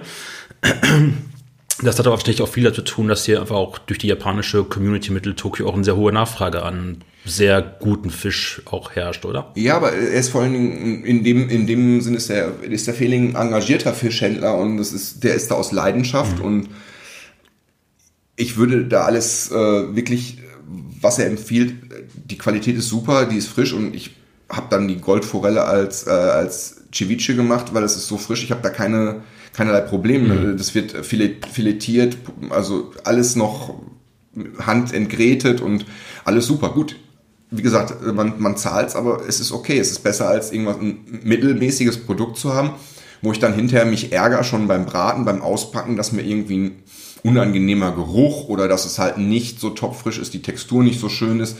Ja, ähm, auf der anderen Seite, wenn ich Gemüse einkaufe, ich gehe auch zum Karlsplatz, ich finde zum Beispiel die Bauern, die da noch, die letzten aus Vollmerswert, die mhm. da sind, mhm. äh, Portens, glaube ich, das ist schön, wenn die dann eigene Sachen haben, weil sie auch noch so ein paar lokale Sachen haben. Ansonsten gehe ich gerne ähm, auf den Kolpingplatz in, in Pempelfort, da ist ein Erzeugermarkt und ja, so hat man dann halt so seine, seine Einkaufsadressen. Also eigentlich müsste ich so einen Bogen durch die Stadt machen, um alles abzudecken. Also hab dann mein, probiere dann alles aus, aber dann kommt man gern, komme ich gerne auch wieder auf die zurück, wo ich weiß, dass es da halt zuverlässig ist. So, wir haben gerade so ein kleines Küchengespräch hinter uns gehabt, äh, als kleine Pause. Und ähm, eigentlich kann ich jetzt nahtlos fast weitermachen. Ähm, Du hast Gemüse mitgebracht, ne? In der Kiste drüben gehabt. Ja, ja, ich war am Wochenende in Süke bei Bremen bei Marco Seibold. Da war ein Event mit äh, Jens Rittmeier und ähm, Marco Seibold ist halt ist ein Koch, den, dessen Namen kannte ich immer nur von Speisekarten, zum Beispiel von bei Nils Henkel. Da stand immer Gemüse von Marco Seibold. Da denkt man, wer ist dieser Marco Seibold? Jetzt weiß ich es endlich. Ähm, das ist auch eine interessante Erfahrung, die ich gemacht habe. Also früher war, habe ich mir das Gefühl, Fleisch ging immer alles. Also Fleisch ist ja auch einfach im Endeffekt zu verkaufen in, in Menüs oder auf Speisekarten oder Fisch. Ja. Ähm, aber äh, das habe ich jetzt in Kopenhagen gemerkt, als wir da im Best waren. Ähm, über die Pizza spreche ich jetzt lieber nicht. Aber was mich total fasziniert hat, war das Gemüse da oben drauf. Also da waren Dill und, und Fenchel drauf und es hat so intensiv geschmeckt, wo also jeder normalerweise denkt, dann braucht man eigentlich das Fleisch nicht mehr, weil es eigentlich vom Geschmack her dich genauso, sagen wir mal, sättigt, als es vielleicht ein gutes Stück Fleisch tun würde. Ja, ich glaube, es ist schon die Schwierigkeit oder ein Gemüse ist eine der, der schwierigen Disziplinen, Gemüse so zuzubereiten, dass es, dass niemand äh, Fleisch vermisst. Also auch der Fleischesser sagt, das Gemüse ziehe ich in dem Moment äh, vor. Und natürlich spielt die Qualität des Gemüses eine Rolle, aber auch die Zeit, in der das unterwegs ist. Also Marco Seibold verschickt das an die Sternegastronomie quasi, pflückt, zieht es morgens aus dem Boden, abends wird es verschickt, am nächsten Tag ist es schon äh, der Enddestination und äh, man merkt diese Dinge halt auch. Ähm, das Gemüse ist an und für sich schon sehr aromatisch, aber wenn es dann halt noch frisch ist und in, in einer guten Größe, dann äh, wirkt das halt noch ganz anders. Wir haben dann am Wochenende rote Beete auf dem Grill einfach nur äh, ja, wurden einfach geröstet, gegart und die, die, die Qualität, die Konsistenz, der Geschmack, das war irgendwas, wo man dann zusammen mit ein bisschen Säure, mit ein bisschen Soße nicht vermisst hat, äh, dass da jetzt das Fleisch fehlt und das Gemüse dann eben nicht Beilage ist, sondern Hauptbestandteil. Und das äh, ist schwierig, aber es ist halt auch spannend und vor allem, wenn da noch ein Koch versucht, sowas vielleicht noch in Dauer nur vegetarisch, nur vegan. Da gibt es ja auch immer Beispiele, die das, die das super umsetzen können, eine Gemüseküche. Das ist natürlich genau der Punkt. Also ähm, ich glaube, bei den meisten Konsumenten ist es ja mittlerweile so, dass man bei Fleisch schon auf die Herkunft achtet oder die Haltungsbedingungen. Jetzt sagen wir mal so, es gibt da Fortschritte. Wir sprechen immer auch über Deutschland. Aber im Endeffekt gelten ja solche Kriterien ja auch für den Gemüseanbau. Also ich meine, du kannst eine Gurke richtig mies anbauen, die dann einfach nach nichts schmeckt, obwohl dann vielleicht ein Biosiegel drauf ist und Demeter oder sonstiges.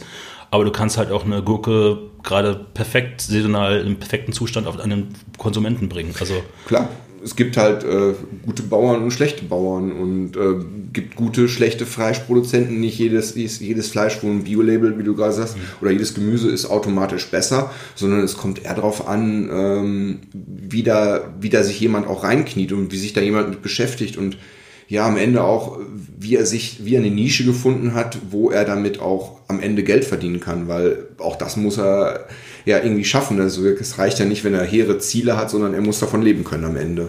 Das habe ich jetzt ähm, auf dem Markt in Bochum immer jetzt festgestellt. Da gibt es irgendwie einen Händler, der hat dann ganz viel, das ist ja gerade ganz großer Trend immer, äh, alte, alte Tomatensorten. Im Englischen steht immer bei Heirloom, Heirloom Tomatoes, Heirloom ja. Tomatoes. Also so wie, also, es sind ja 6000 verschiedene Arten von, von äh, Belarus zum Beispiel. Also da redet ja keiner Mensch drüber. Also gelbe Ochsenherz. Jedenfalls, der hat irgend so ein Tomatensammlung, sehen auch alle aus wie so eine, wie man, wie man als ja, Sherry-Tomate nennen würde, also sehr klein. Super schön bunt. Sie schmecken nur noch nichts. Sie schmecken einfach nur nach, also die Schale ist schon sehr dick gezüchtet, weil Lagerfähigkeit und ähm, guter Transport. Aber sie schmecken einfach nach nichts. Und genau gegenüber ist dann auch ein Tomatenbauer. Der hat dann auch auf jeder einzelnen Tomate ist ein Bio-Label handgeklebt drauf. Aber die wachsen nicht auf Steinwolle, sondern die wachsen halt auf einem klassischen Erdboden oder Mutterboden halt drauf und schmecken super. Und wenn du die kaufst, die werden halt so reif geerntet. Sonntags geht noch, montags geht noch, Dienstag wird es dann kritisch von der Konsistenz der Tomate her.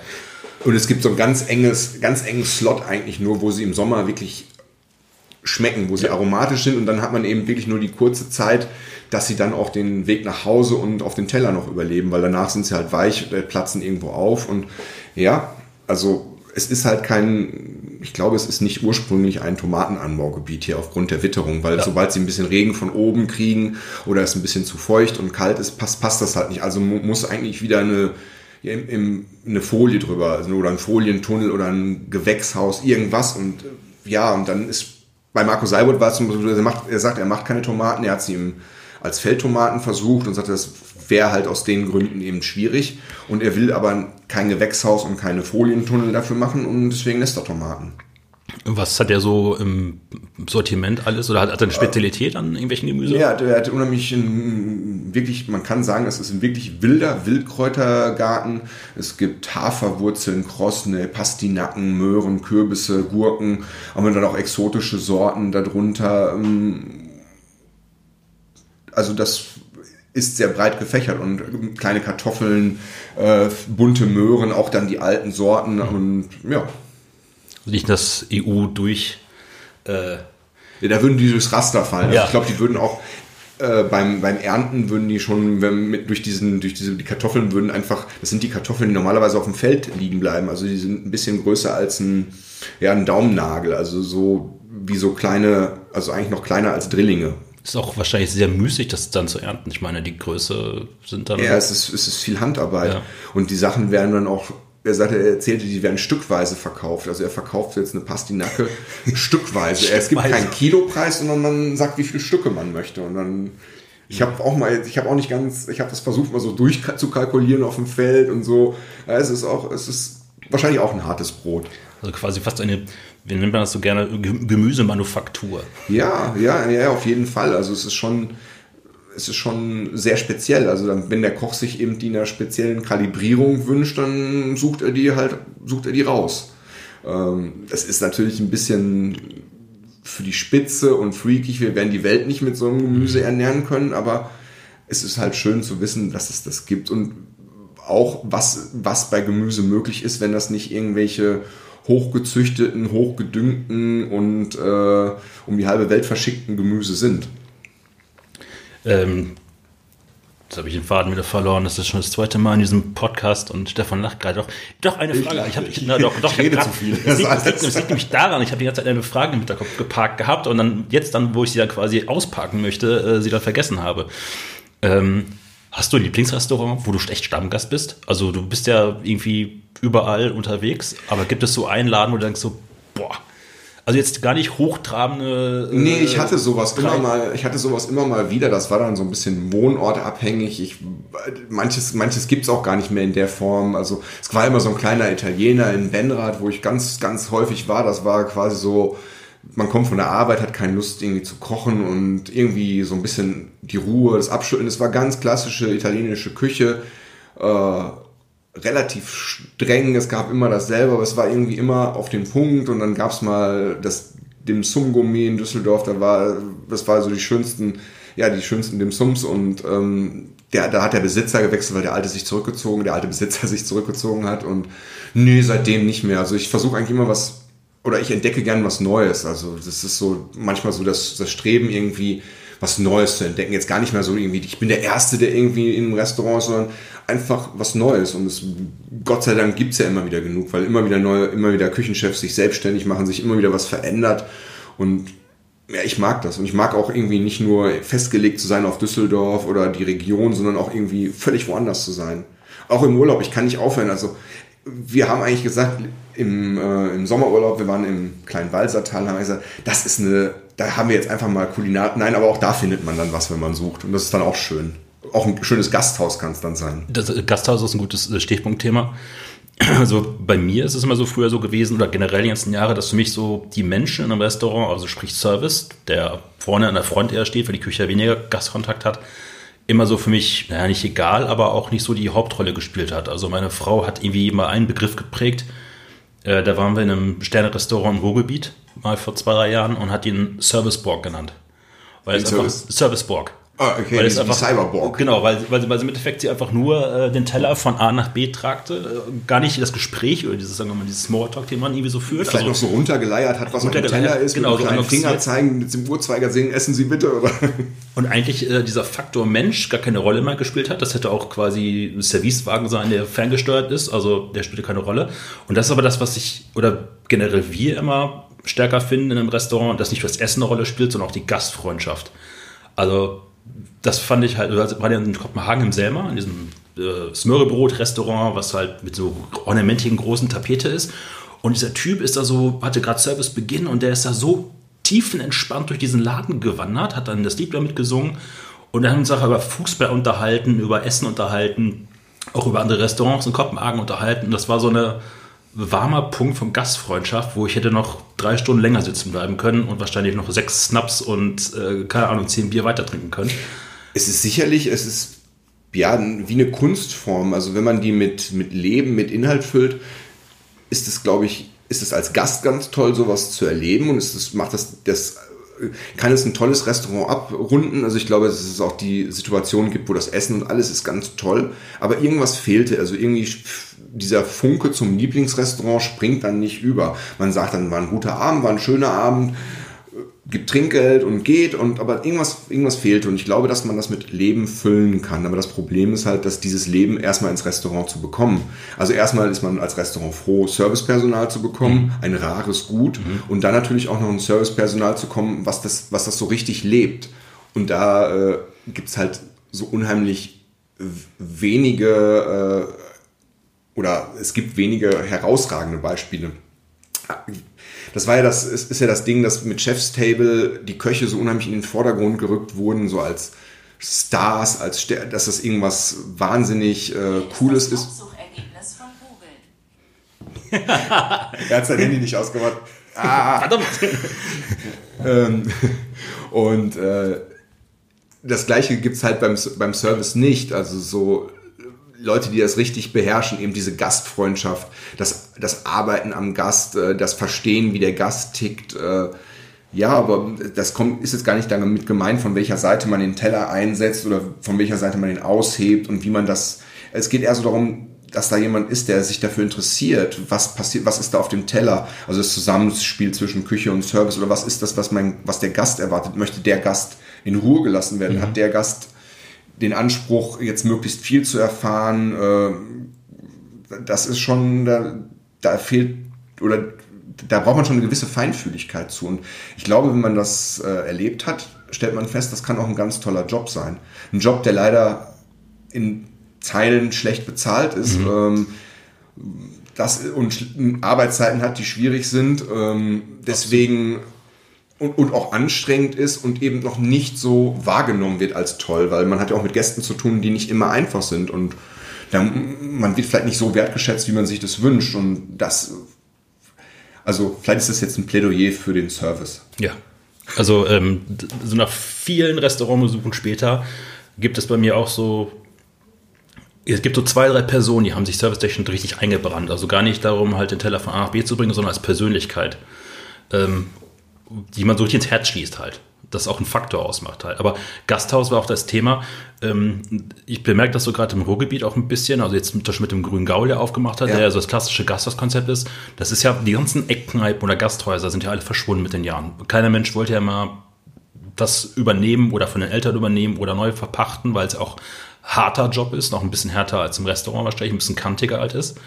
Und jetzt habe ich das Gefühl, es gibt wieder so ein Revival von Gasthäusern. Wir haben gerade in der Küche schon drüber gesprochen. Also dieses ja. äh, Johann König in Köln. In Köln, ja. Das Braus, Braus Johann Schäfer. Johann Schäfer, Johann Schäfer. Und ja, also ich glaube, dass so ein bisschen bei den Leuten das Bedürfnis ist, gute Produkte, eine, eine gemütliche Atmosphäre, äh, sicherlich auch irgendwo eine, eine, Preisgestaltung, die dazu lockt, auch mal ruhig jeden Tag oder öfter hinzugehen und nichts Kompliziertes, nichts Kompliziertes zu essen, sondern auch einfach mal was, was, wo man sich wohlfühlt. Ob das jetzt ja, vielleicht sogar ein Schnitzel ist oder auch mal ähm, eine Frikadelle oder also es kann ja, es kann alles Mögliche sein. Es kann auch, es kann auch eine Erbsensuppe sein. Also es kann, könnte davon eigentlich nicht genug geben. Also in Düsseldorf, ich vermisse das immer noch. Wir haben zwar die ganzen Altbier-Lokalitäten, aber ich vermisse es noch, dass es irgendwas gibt, was, was wirklich so als Gasthaus, Kneipenrestaurant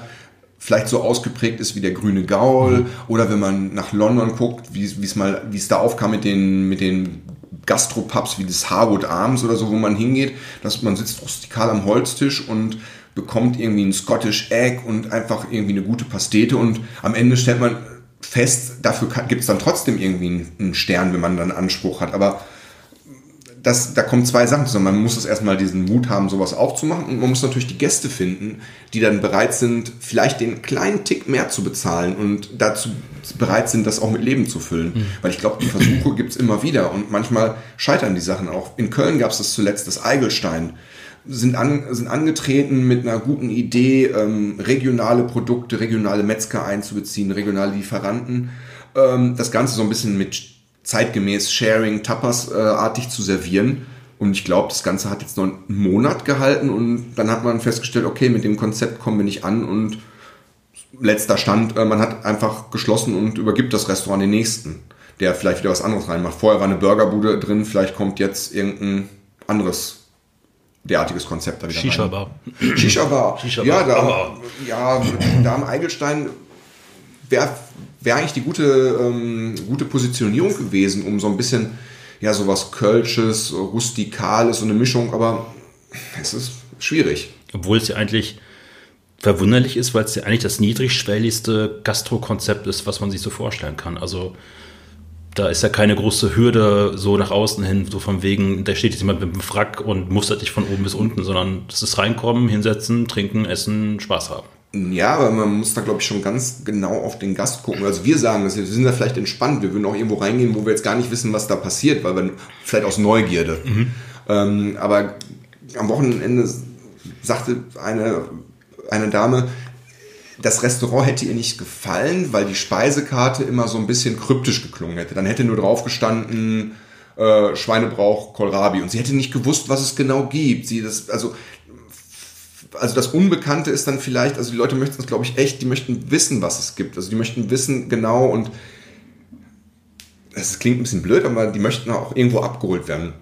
Wenn es zu abgehoben ist, ähm, ist es vielleicht für den einen oder anderen auch äh, schwierig. Also wenn dann irgendwie vielleicht doch ein Schnitzel auf der Karte steht, nimmt es den einen oder anderen, ist der erste Schritt vielleicht eher gemacht, wenn man dann irgendwas schon mal sich sicher ist, dass man das essen wird und mögen wird. Also das ist halt, ja. Ja, es hatte, was du gerade gesagt hast, so äh, die Speisekarte nicht gefallen hätte, weil sie so kryptisch klingt. Also ja. die klassische Einkaufszettel. Äh, ja, ja, wie ein Einkaufszettel, äh, genau. Also habe ich letztens, äh, genau, habe ich eine Bewertung vom Feinschmecker noch gelesen. ähm, da steht das nämlich bei drin bei ähm, bei dir Tiergarts, dass der, also zum Beispiel als Beispiel zu nennen, auch mal draufschreibt, wo es halt herkommt, wie es gehalten wird und den Leuten auch immer so ein bisschen ja, äh, Zutaten äh, beschreibt oder ein Gefühl dafür gibt, dass das nicht irgendwie ähm, im frische Paradies einfach aus dem, aus dem Regal geholt worden ist. Ne?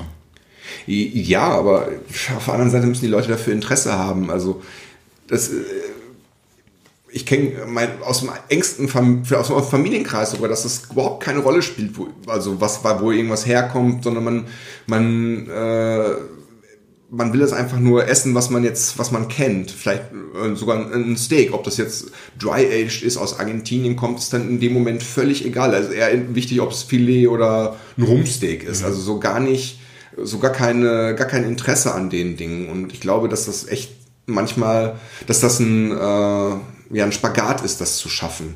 Also so einen gewissen Anspruch zu erfüllen und gleichzeitig noch die, die Leute zu finden, die jetzt auch sagen, wir kommen, wir kommen, also das interessiert uns und es schmeckt uns und hinterher nicht irgendwie bei Google anfangen zu kritisieren, dass die Portionen zu klein sind, der Service zu langsam waren oder auf der Karte eben nur der Einkaufszettel stand. Oder dass eben vielen ist das schon zu dogmatisch, zu zu inhaltsschwer, wenn dann steht, das kommt vom Ruhrtaler Freilandschwein, Freilandschwein mhm. oder wie du sagst, von, die haben eine Mangalitza von irgendeiner Zucht und der eine will gar nicht wissen, welcher, welcher Bauer das aus der Erde die Karotte gezogen hat, denn Karotte ist für die Karotte. Und das ist auch alles okay. Also wir können uns nicht immer auf so einen Standpunkt stellen, die sind alle doof und äh, die müssten es alle verstehen, sondern ich glaube, man muss es einfach immer wieder wiederholen und versuchen, das die Leute mitzunehmen. Klingt ähm, furchtbar, 5 Euro in Straßenschwein. ähm, da habe ich dann direkt mal eine andere Frage zu. Klar. Ähm, Restaurantkritiker oder Restauranttester? Ah, ja. Ich glaube, ich habe es bei Dollar mal gelesen, Definitionen davon, äh, wo er das auseinandergezogen ich hab, hat. Ich habe viel Dollase gelesen. Ähm, ich ich, ich würde es lieber, ich würde lieber Kritiker lesen, mhm. weil ich finde, Kritik hat was Konstruktiveres mhm. als zu testen, mhm. weil testen, das klingt für mich immer Leute, die so eine, die irgendwas abhaken, die sich die Sanitäranlagen angucken, bewerten, die den Service irgendwie bewerten. Ähm, es ist natürlich bei dem Platz, beim Platzangebot, die, und man vergibt eine Note bei den Bewertungen, wenn ich das für einen Feinschmecker mache, ist es relativ platzbegrenzt und eben durch die, durch eine Bewertung hat es natürlich was von Test. Äh, ja, es ist schwierig, aber ich, find, ich, find, ich finde diese Idee von Kritiker schöner. Wobei es jetzt Kritiker gibt oder Leute, die Kritik immer nur als negativ verstehen. Und ich finde, Kritik hat was Negatives, aber Kritik kann ja auch positiv sein oder konstruktiv. Ich habe letztes Jahr so ein Seminar für Journalisten besucht, konstruktiver Journalismus was natürlich ein zweischneidiges Schwert ist, konstruktiv zu sein, ohne sich gleichzeitig gemein mit der Sache zu machen, sondern aber zu versuchen, ähm, nicht das vielleicht nicht nur nüchtern rüberzubringen, sondern zu sagen, was ist gut, was ist schlecht oder auch was könnte anders sein oder was sind positive Beispiele. Also ich finde zum Beispiel Restaurantverrisse helfen mir nicht. Also mhm. würde ich jetzt auch selten irgendwie auf, im, in meinem Blog schreiben oder finde ich auch so, so, ansonsten relativ sinnlos, Leuten irgendwie zu warnen, geht da hin, geht da nicht hin. Also ich finde, es ist einfach schöner zu sagen, das ist eine Empfehlung, irgendwo hinzugehen. Das ist eine Empfehlung, die ist für den und den geeignet. Das ist eine Empfehlung, die ist für dich geeignet, wenn du jetzt wirklich das, wenn du High-End mhm. suchst und also ich finde Kritik schöner. Liest du eigentlich bei Google oder TripAdvisor Kritiken von anderen Leuten? Bei, bei Google und TripAdvisor ja. lese ich sie liebend gerne. Äh, aus Unterhaltungsgründen allein schon. Ich sortiere die meistens nach äh, negative Kritiken zuerst. Also ich lese mir die Lobhudeleien, das ist, das ist manchmal Quatsch, äh, weil, weil da nicht klar definiert ist, was wird da eigentlich bewertet. Da ähm, sind ja Restaurants mit fünf Sternchen, fünf äh, was auch immer bewertet und man hat einen schönen Abend gehabt, aber es ist ja keine Einordnung. Aber ich finde es viel spannender zu lesen, was Leute alles zu beklagen haben und worüber sie sich in einem Restaurant auch aufregen, vielleicht was man selber auch kennt, wo man dann denkt, dass man auf die Idee nie gekommen wäre. Oder was da für Befindlichkeiten herrschen. Also wir wurden an der Tür nicht so und so begrüßt. Man hat uns den und den Tisch zugewiesen. Äh, der Kellner hat das und das gesagt. Dann hat er uns das und das und dann haben wir, was da alles an Problemen aufkommt. Also da wünscht man sich, wünsche ich mir manchmal, würde ich mir wünschen, dass die Leute einfach mal entspannt sind und einen schönen Abend haben ist, und sich nicht aufregen. Aber das ist genau der Punkt, wo wir gerade drüber gesprochen haben, Service, Mitarbeiter, also es ist ja oft psychologische Befindlichkeiten, die die Leute da haben. Ne? Also, ja, yeah, es kommt ja auch darauf an, wie kommt jemand ins Restaurant, kommt er von der Arbeit abgehetzt, kommt er erwartungsfroh, weil es ein besonderer Anlass ist, hat er kommt er gerade mit seinem Date, was eh schon ein bisschen alles so ein bisschen auf äh, dünnem Eis ist. Also ich weiß es nicht. Also nur man sollte doch zweimal nachdenken, bevor man da eine Kritik abgibt, worüber man sich da überhaupt aufregt. Also letztens habe ich irgendwas gelesen, da hat sich jemand, hat jemand eine Ein-Sterne-Bewertung verteilt. Er war gar nicht in dem Restaurant, sondern er stand nur vor dem geschlossenen Restaurant. Es hat ihn gestört, dass es irgendwo bei Google nicht so stand und ja, so, man, man hätte ja auch mal anrufen können oder man hätte ja auch mal irgendwie bei Facebook gucken können oder überhaupt sich Aber das ist halt so. Das ist, wie, wie wir am Anfang schon mal drüber gesprochen haben, das ist, glaube ich, die Zeit, wo eben Fotos bei Instagram oder wo jeder seine Bewertung abgeben kann. Das ist ja auch, ist ja auch, ist ja auch okay. Kann man halt abgeben. Früher hat man halt zu jemandem privat gesagt, da würde ich nicht hingehen oder da würde ich unbedingt hingehen. Ja, und jetzt ist es halt sehr, sehr öffentlich. Die Frage ist halt, wie man als Gastronom damit umgeht. Das ist Fluch und Segen zugleich. Also wenn es ja. gut ist, dann hast du halt natürlich sofort auch fühlbar mehr Auslastung im Restaurant. Wenn es schlecht läuft, dann hast du halt auch, dann steht das da. Also dann steht das da. Ja. Das ist das, das ist ja auch zum Teil nicht nicht fair und nicht richtig. Und man kommt ja auch manchmal als, Rest, als Gastronom in so einen Rechtfertigungszwang. Also deswegen ist immer die Frage, beantwortet man das, beantwortet man das nicht? Und ja.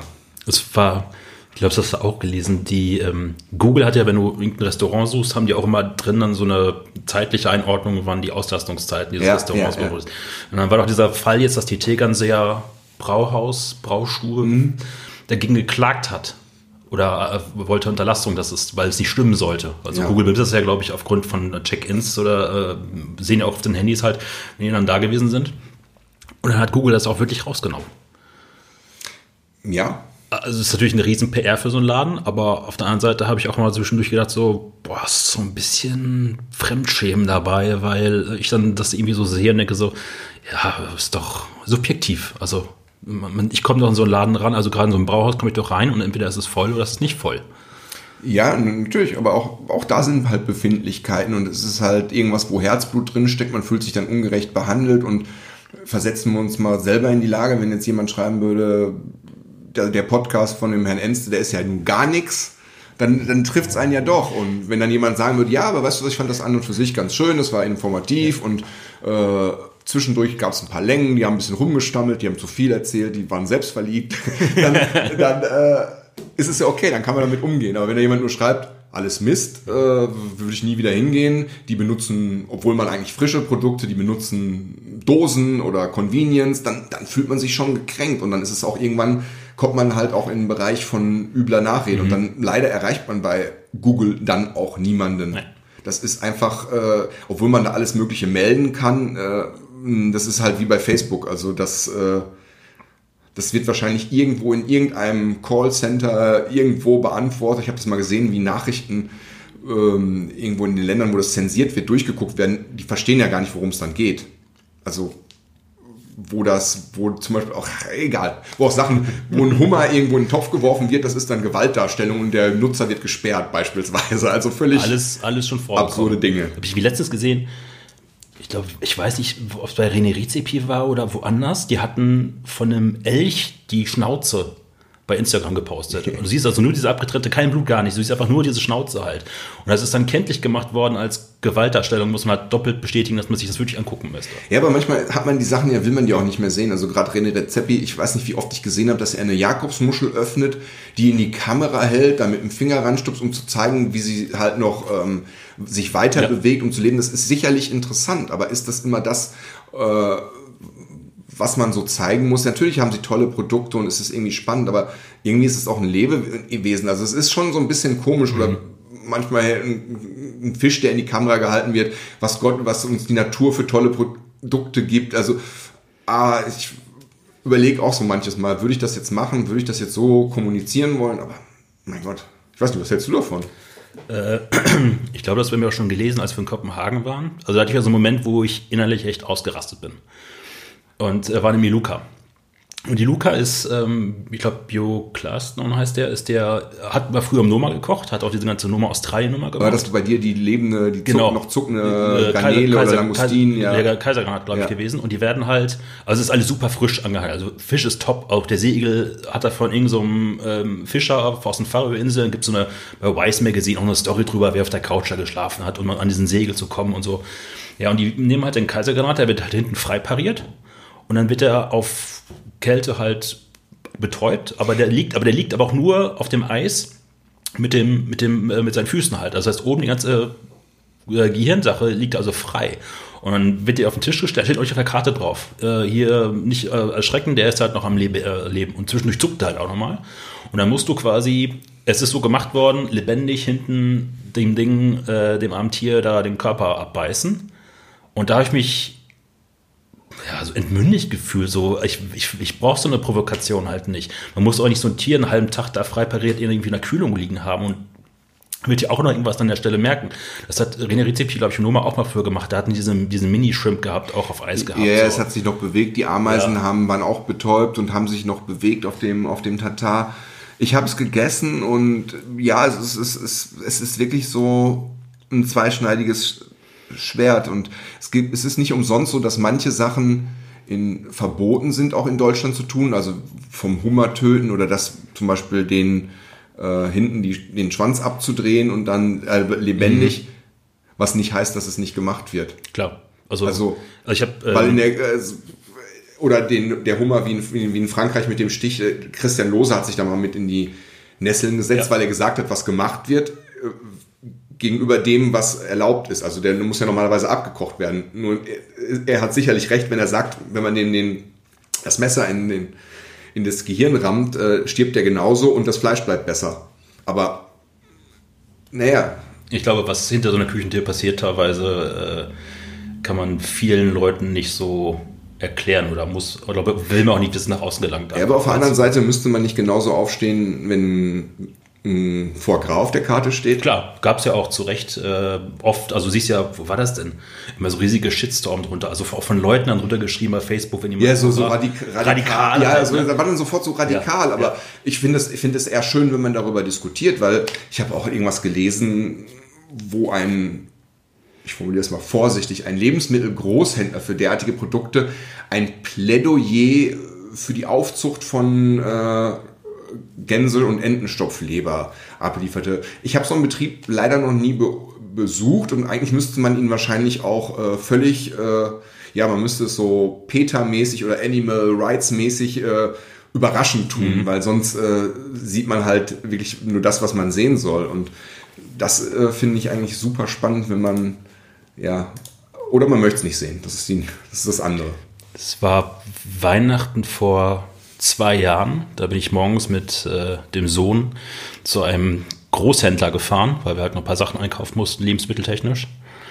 Und die hatten vorne noch Hummer, bretonischen Hummer frisch. Und der musste halt weg. Und dann standen wir halt mit diesem Kind da, da war ich damals drei, und sagte, er möchte gerne Hummer haben. Ich so, wie als Haustier jetzt oder was? ja, können wir nicht mitnehmen. Für die Badewanne? Ja, für die Badewanne. Es gibt ja irgendwo diese Story mit diesem Aal, der da irgendwie äh, jahrzehntelang in dieser Badewanne gelebt hat. Und ich habe mich im Kopf schon gesehen, dass in unserer Badewanne jahrzehntelang dieser Hummer irgendwie, der dann, keine Ahnung, Freddy oder so heißen muss, holt. Und dann habe ich halt diesen Hummer gekauft mit dem Kind. Und dann bin ich nach Hause gekommen. Meine Frau war, glaube ich, kurz davor, mich rauszuschmeißen, weil diese Tüte dann auch raschelte. Und dann haben wir halt vor dem Kind dann diesen Hummer halt äh, den Gar ausgemacht. Also mit dem heißen Kochtopf und schnell ja. rein und dann auseinandergebaut. Und dann hat er mich jemand irgendwann nachher gefragt, ob wir jetzt auch wieder zusammenbauen können. Gesagt, nee, ja, aber ist das nicht ein komisches Gefühl? Ich habe das schon mal mit, äh, mit, mit Kaisergranate ja. gehabt. Lebende Kaisergranate in heißes Wasser. Ich habe sie in heißes Wasser geworfen, jetzt, jetzt, obwohl ich jetzt weiß, dass es jetzt mit dem Schwanz abdreht. Aber es ist ein ganz, ganz komisches Gefühl. Ja. Und hinterher sie zu essen. Ja. Also es ist ein komisches, ich finde es komisch. Aber es ist, glaube ich, für einen, für einen Koch, der das täglich macht, nicht komisch. Aber vielleicht jeder, der, das ist auch so, ein, so eine Phrase oder so, ein, so, so populistisch, aber jeder, der das isst, sollte auch darüber nachdenken, ob er das denn töten könnte. Ja, das ist wirklich der Punkt. Also wenn du radikal bist oder denkst, dann musst du ja sagen, okay, kannst du es töten, kannst du es essen. Ja. Also das Huhn zum Beispiel, was sich, keine Ahnung, wie viele tausend Hühner jeden Tag in Deutschland getötet werden, was man sich mal irgendwie samstags dann auf dem Wochenmarkt holt oder wenn es im besten Fall das französische Hühnchen, was einfach noch ein besseren Leben vor sich hatte als so, eine, äh, so ein Stallding irgendwie aus Deutschland. Und darüber muss man halt nachdenken. Kannst du dieses Huhn töten? Es klingt ja auch manches viel charmanter, wenn es im Restaurant serviert wird. Etouffee-Taube. Ja. Das klingt so, oh, es ist so französisch. Aber dass das einfach äh, Ersticken heißt, äh, das äh, weiß keiner. Also ich glaube, das ist viel, wenn man das in Deutsch übersetzen würde, die Erstickungstaube oder so oder die äh, Bluttaube äh, generell. Die, die, die Bluttaube, ja. Bluttaube. Aber warum ist das so? Weil, weil halt der Hals umgedreht wird. Weil man einfach dieses knackige, feste Fleisch halt davon haben ja. möchte, so. Aber wir könnten jetzt wahrscheinlich uns in eine wahnsinnig ethische und Tierschutzdiskussion ja, verstricken.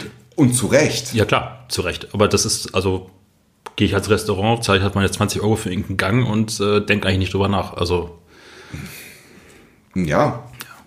Wobei, das finde ich ganz erstaunlich. Also, meine Frau ist keine Radikalistin in irgendwelchen Dingen, aber die hat irgendwann angefangen, unter der Woche nicht mal mehr irgendwie, keine Ahnung, die böse Packung Putenwurst zu kaufen oder irgendwie das ja. Hühnchen von nebenan und gar nicht mehr so, weil sie es nicht mag, sondern weil sie unter der Woche einfach sagt, so, ich brauche diesen Scheiß hier jetzt einfach nicht, ne? So.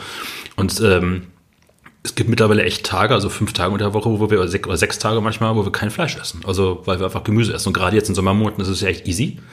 Und eigentlich müsste man sich jetzt auch mitbehalten. Also, ich habe manchmal, ich weiß nicht, ob du das kennst, also wenn ich mir so sonntags so ein dickes Schnitzel reinpfeife, habe ich montags so einen richtigen Fleischkater.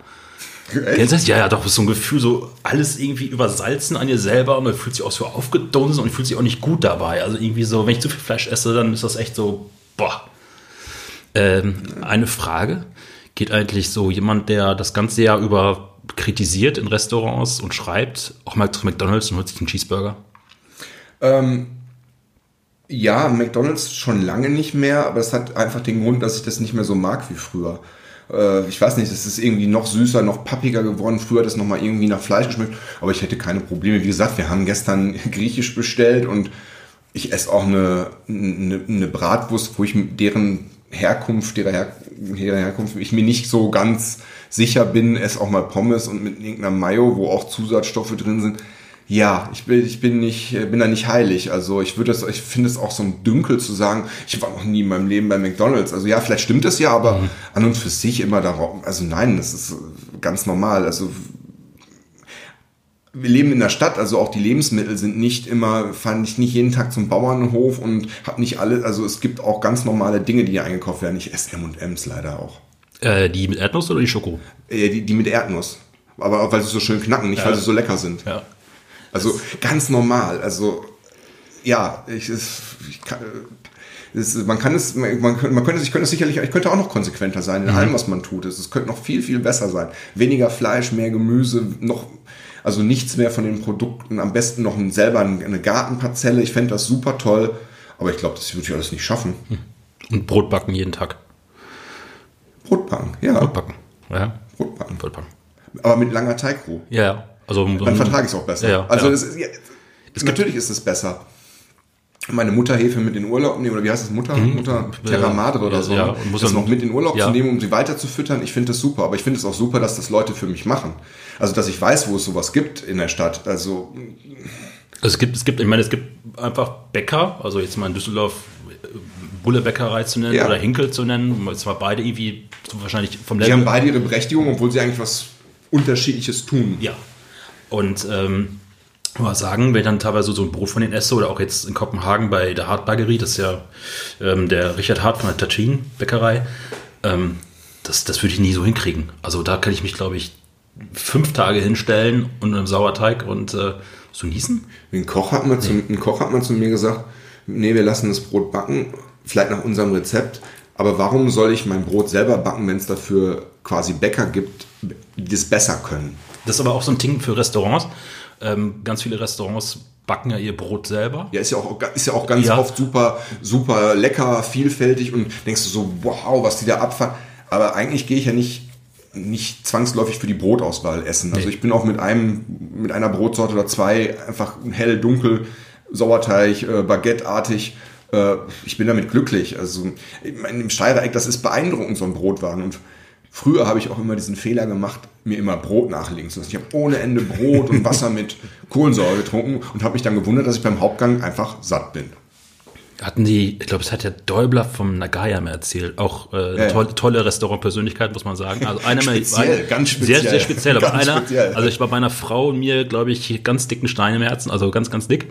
Ähm, da hat auch mal jemand gefragt, irgendwie, ich meine, das Nagaya ist ja so französisch-japanisches Mischrestaurant von der Stilistik so her, kann man sagen. Und Aber jemand, findest du es nicht spooky, wenn man ins Nagaya kommt und die haben Headsets im Ohr und äh, Ja. ich finde das so ein bisschen, wenn man empfangen wird, als ob da der Türsteher ist. Ja, was, Also so äh, was manchmal ist so ist, äh, ich kann es jetzt gerade, wenn ich nachmachen, wahrscheinlich kriege ich sogar Hausverbot, wenn ich es jetzt erzähle. Ähm, aber Frau Nagaya schüttet das Wasser sehr schnell immer ein ins Glas. Und immer wenn wir zu Hause sind und ich die Flasche halt so hochkant da reinschütte, dann sagt meine Frau, oh, Frau Nagaya ist da. Das macht ja nicht, bö- also ich, das ist, also ich Das ist ja nichts Böses, das ist ja- Nee, und äh, Service, Herr Deubler, also ich habe ja schon viele Sommeliere da kommen und gehen gesehen. Ich hoffe, dass es jetzt mal ein bisschen mehr Konstanz hat. Frau Nina Mann war ja, die jetzt bei, bei Ja. Bauer arbeitet, auch mal da, Ja. ganz am Anfang. Aber Herr Deubler. Und die Weinkarte, ein ganz schwieriges Thema. ja, soll besser, soll besser geworden sein. Ja, es ist auch besser. Es ist bei den Weißweinen hat es, eh- hat, äh, ich vergesse den Namen immer der netten jungen Sommelier, die gerade da ist. Aber sie hat ein paar Weißweine eingebracht, auch mal was was was mutigeres, was nicht die dicken Etiketten sind. Ich meine, die Preise sind immer noch relativ heftig, aber es ist ein bisschen was da was frischeres hinzukommen, weil die, ich hatte mal eine Zeit lang das Gefühl, die Rotweine dominierten. Um, um beim Thema Nagaya jetzt völlig abzuschweifen, weil also es gibt einen Gang, den Fleischgang, wozu man eigentlich einen Rotwein trinken kann und der Rest ist eigentlich äh, absolut weiß. Weißwein, Hochsüß. Äh, Weißwein, äh, vielleicht noch Sake oder was nicht alkoholisches Tee, aber mein Gott, Rotwein dazu, Gerbstoffe zu Fisch ist, äh, vor allen Dingen zu rohem Fisch wird ein bisschen schwierig. Wobei ich auch sagen muss, äh, die Weinkarte, äh, ich war noch zum ersten Mal da 2012 oder 2011, das war damals schon richtig, also war damals richtig gut. Also so Prüm, Wiener Sonne und so konnte man richtig günstig da trinken, auf Wittmann. Und ich habe letztens noch ein, ein Foto, man kriegt ja bei Facebook immer, äh, freundlich bestimmt, das Die Erinnerung. von zwei Ja. oder drei Jahren, das war glaube ich 2014, da habe ich eine Flasche Hubacker von Kellerler getrunken. Und ich habe noch die Rechnung, die kostete 105 Euro.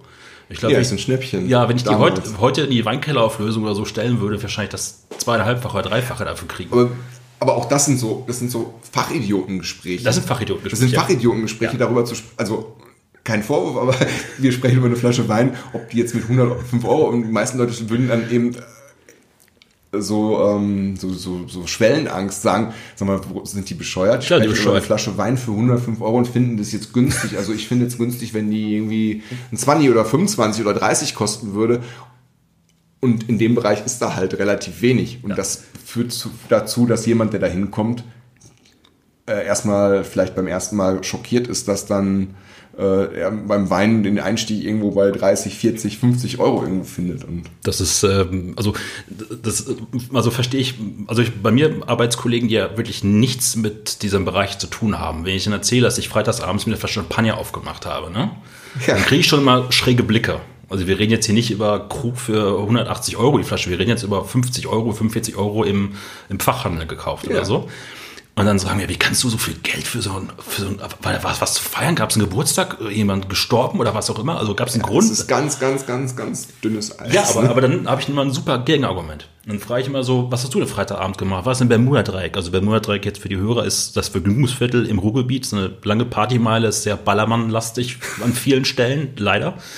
Ähm, wenn du dann irgendwie eine Currywurst essen warst, vier große Fiege, keine Ahnung, äh, irgendwo im Freibeuter oder so getrunken hast, was bist du da losgeworden mit Taxi und nachher und so, dann bist du auch bei 85, 90, 100 Euro mal locker drin. Also zum Vergleich, ein großes Fiege kostet in Bochum in der Gastronomie äh, 5 Euro. 0,5 Bier. Und Bier ist, also ich sage dann immer so, ja, so ein Bier wird halt gebraucht, natürlich auch ein Handwerk, aber so ein Wein hat noch ein paar Schritte mehr. Und wenn er gut gemacht ist, ist es halt auch so für den Kopf nochmal eine ganz andere stimulierende, jetzt nicht nur auf dem Alkohol, aber sagen wir mal, von der, von der Komplexität der Aromen halt nochmal ein anderes Kino. Ja, aber Bier löscht den Durst besser. Bier löscht den Durst besser, ja. Also ich könnte mir jetzt aber auch nicht vorstellen, beim Fußball gucken Craftbier reinzuwürfeln, nee, weil ich dann nach einem Glas auch satt bin. Wäre ein neues, neuer Themenkomplex, Craftbier. Mhm. Ja. Also, oder vielleicht gibt es Fußball-Biersommelier, wäre ja auch nochmal. Fußball-Biersommelier. Ja. Aber ich finde, es gibt Unterschiede bei Stadionbürsten, aber wir schweifen dann weiter ab. Mhm. Also, ja, natürlich, klar. Es, also die Argumentation, warum das irgend, warum irgendwas seinen Preis hat, äh, findet sich immer. Und ich finde es ja auch alles okay. Also es ist ich finde es nur, man kann darüber reden, man kann darüber auch offen reden und man kann auch im Restaurant fragen, also zum Beispiel, möchten Sie ein Glas Champagner? Was gibt es für einen Champagner, was kostet der? Ja. Weil dann kann ich mir überlegen, ob ich das überhaupt möchte. Deswegen ein Aperitivkarten sind wundervoll. Im Le Massone gibt es eine Aperitivkarte. Ich finde das wunderbar. Ich weiß, was ich kriege und ich weiß, was es kostet. Weil dieses Rumgedruckse, irgendwie möchten wir einen Champagner und vielleicht haben wir jemand, der sich nicht auskennt und dann, wir, wir hätten ja auch den Rosé, den Weißen und wir hätten noch äh, Blanc de Blanc, wir hätten noch einen Jahrgangschampagner von so und so und jemand, der das nicht weiß, der wundert sich auf einmal, wo diese 35 Euro auf der Karte für ein Glas das, das, das fand ich aber bei, bei Christian Bauer total charmant gelöst. Also Nina Mann hat da so einen kleinen Servierwagen. Und da sind dann drei Flaschen drin, also ich glaube immer Sekt von Markus Molitor, aufgrund hier auch der Nähe halt und Bezug da drin. Und dann immer noch zwei Sorten Champagner, wo ich jetzt gar nicht mehr weiß, was es war. Und dann fährt die mit diesem Wagen vor deinen Tisch halt vor und dann sagt sie zu jedem Produkt irgendwie was. Und dann kannst du halt auch, also der Markus Molitor wahrscheinlich jetzt der günstigste wahrscheinlich in der ganzen Reihe gewesen und kannst halt wirklich sehr offen, transparent erstmal das erklären, was du als erstes Kontakttier quasi äh, äh, dazu dir nimmst in einem Restaurant halt. Das fand ich total schön gelöst. Das, ja. Also, das ist ja auch bei, bei Gästen mit Gästen. Also meine Frau ist so jemand, die kann nie weghören. Also wenn Nachbartisch gequatscht wird. Also wir waren irgendwie ähm, letztes Jahr Weihnachten, so zwei Tage vor Weihnachten waren wir im Purs äh, bei Christian Eckhardt. Hm? Und es war total leer. Also es war halt ein Tag vor Weihnachten, alle Leute sind halt woanders halt. Und die hatten noch keinen Stern und habe das auch genossen. Und dann hatten die einen Tisch vorne, haben wir gesessen in der Küche und dann nochmal ganz, ganz hinten so ein älteres Pärchen. Und sie hat ihn die ganze Zeit gemaßregelt. Jetzt sauf nicht so viel, jetzt trink nicht so viel, ne? Und meine Frau sitzt da einfach so und die kann nicht weghören. Also das ist dann so, ich so, eigentlich jetzt versuch mal, nee, dann hört ihr halt dauernd nur dieses Gespräch zu. Ja, das ist, das, das ich habe das mit, mit, mit, Musik im Restaurant. Also ich, wenn irgendwo so diese Kaffee Del Mar-artige mhm. läuft, ich höre das die ganze Zeit, ja. obwohl das nur ganz leise im Hintergrund diese Drum and Bass Geräusche hat. Aber ich finde das so, das stört mich. Und da kann ich nicht weghören. Aber bei Gesprächen, das kann ich, das kann ich ausblenden, Gott sei Dank. Weil du am Anfang gefragt hast, was stört mich, was wird mich dazu bewegen, Restaurant zu verlassen. Also was mich ganz wütend macht, da kann kein Restaurant was tun, kein Service-Mitarbeiter, kein Koch ist, wenn Leute, die mit Parfum ins Restaurant Oh, kommen. schlimm. Und das ist so, das ist, das ist das Schlimmste. Es gibt, es gibt in Bochum gibt es ähm, einen kleinen Parfümladen, familiengeführt. Prott heißt der. Und die haben jetzt auch nicht diese ganzen Massendüfte, die so bei Douglas stehen, sondern wirklich sehr ausgesuchte, auch Oldschool-Dinger halt. Ne? Wir waren mal irgendwann Pizza essen und er war auch zu Gast. Und da war irgendwie auch eine Dame, zwei Tische weiter, dessen Parfüm ihm nicht aus der Nase ging. Er ist dann demonstrativ zum Fenster gegangen, hat das aufgemacht. um, also selbst wenn jemand so eine geschulte Nase hat, ne, also auch mit Düften mag, das hat ihn so tief geschmerzt in der Situation, dass er da rausgehen musste, also das Fenster aufmachen musste. Da könnte ich eher Zwiebeln schneiden, als ja. es zu ertragen. Auch so Haarspray und sowas. Ja, ähm, aber all das sind Dinge, äh, das kann man den Leuten ja nicht sagen. Äh, sie sind zu stark parfümiert, bitte äh, würden sie den Tisch wechseln. Aber das ist auch etwas, was mir letzt aufgefallen sind was mich früher total hat im Restaurant ist, wenn ich Service sehe, der entweder voll im Absaufen ist, weil er einfach so voll ist, oder unfähig ist, weil er gerade irgendwie lernt oder noch irgendwas macht oder so. Da wäre ich früher irgendwann so 15 Minuten halt klassisch, oh, jetzt kann er hier gewesen, stehe ich auf und gehe. Aber jetzt in einem, in einem Café in Bochum und du merkst einfach, da waren, keine Ahnung, zwei Leute im Service, draußen die ganze Terrasse voll, innen drin alle Tasse, äh, Tische voll. Und dann haben wir da 15 Minuten gesessen und dann gehst du gar nicht mit Geheul mehr hoch, weil du siehst einfach, dass die gerade in der Scheiße sind. Und zwar so richtig in der Scheiße sind. Dann stehst du einfach auf und dann sagt man, also völlig entspannt wir beide gewesen, meine Frau und ich, ja, war gerade hat nicht der Moment, der so sein sollte. da können ja nichts zu. Also im Moment ist davon eine falsche Personalplanung. Wetter war halt gut und dann so, früher hätte mich das sowas richtig aufgeregt, nachhaltig.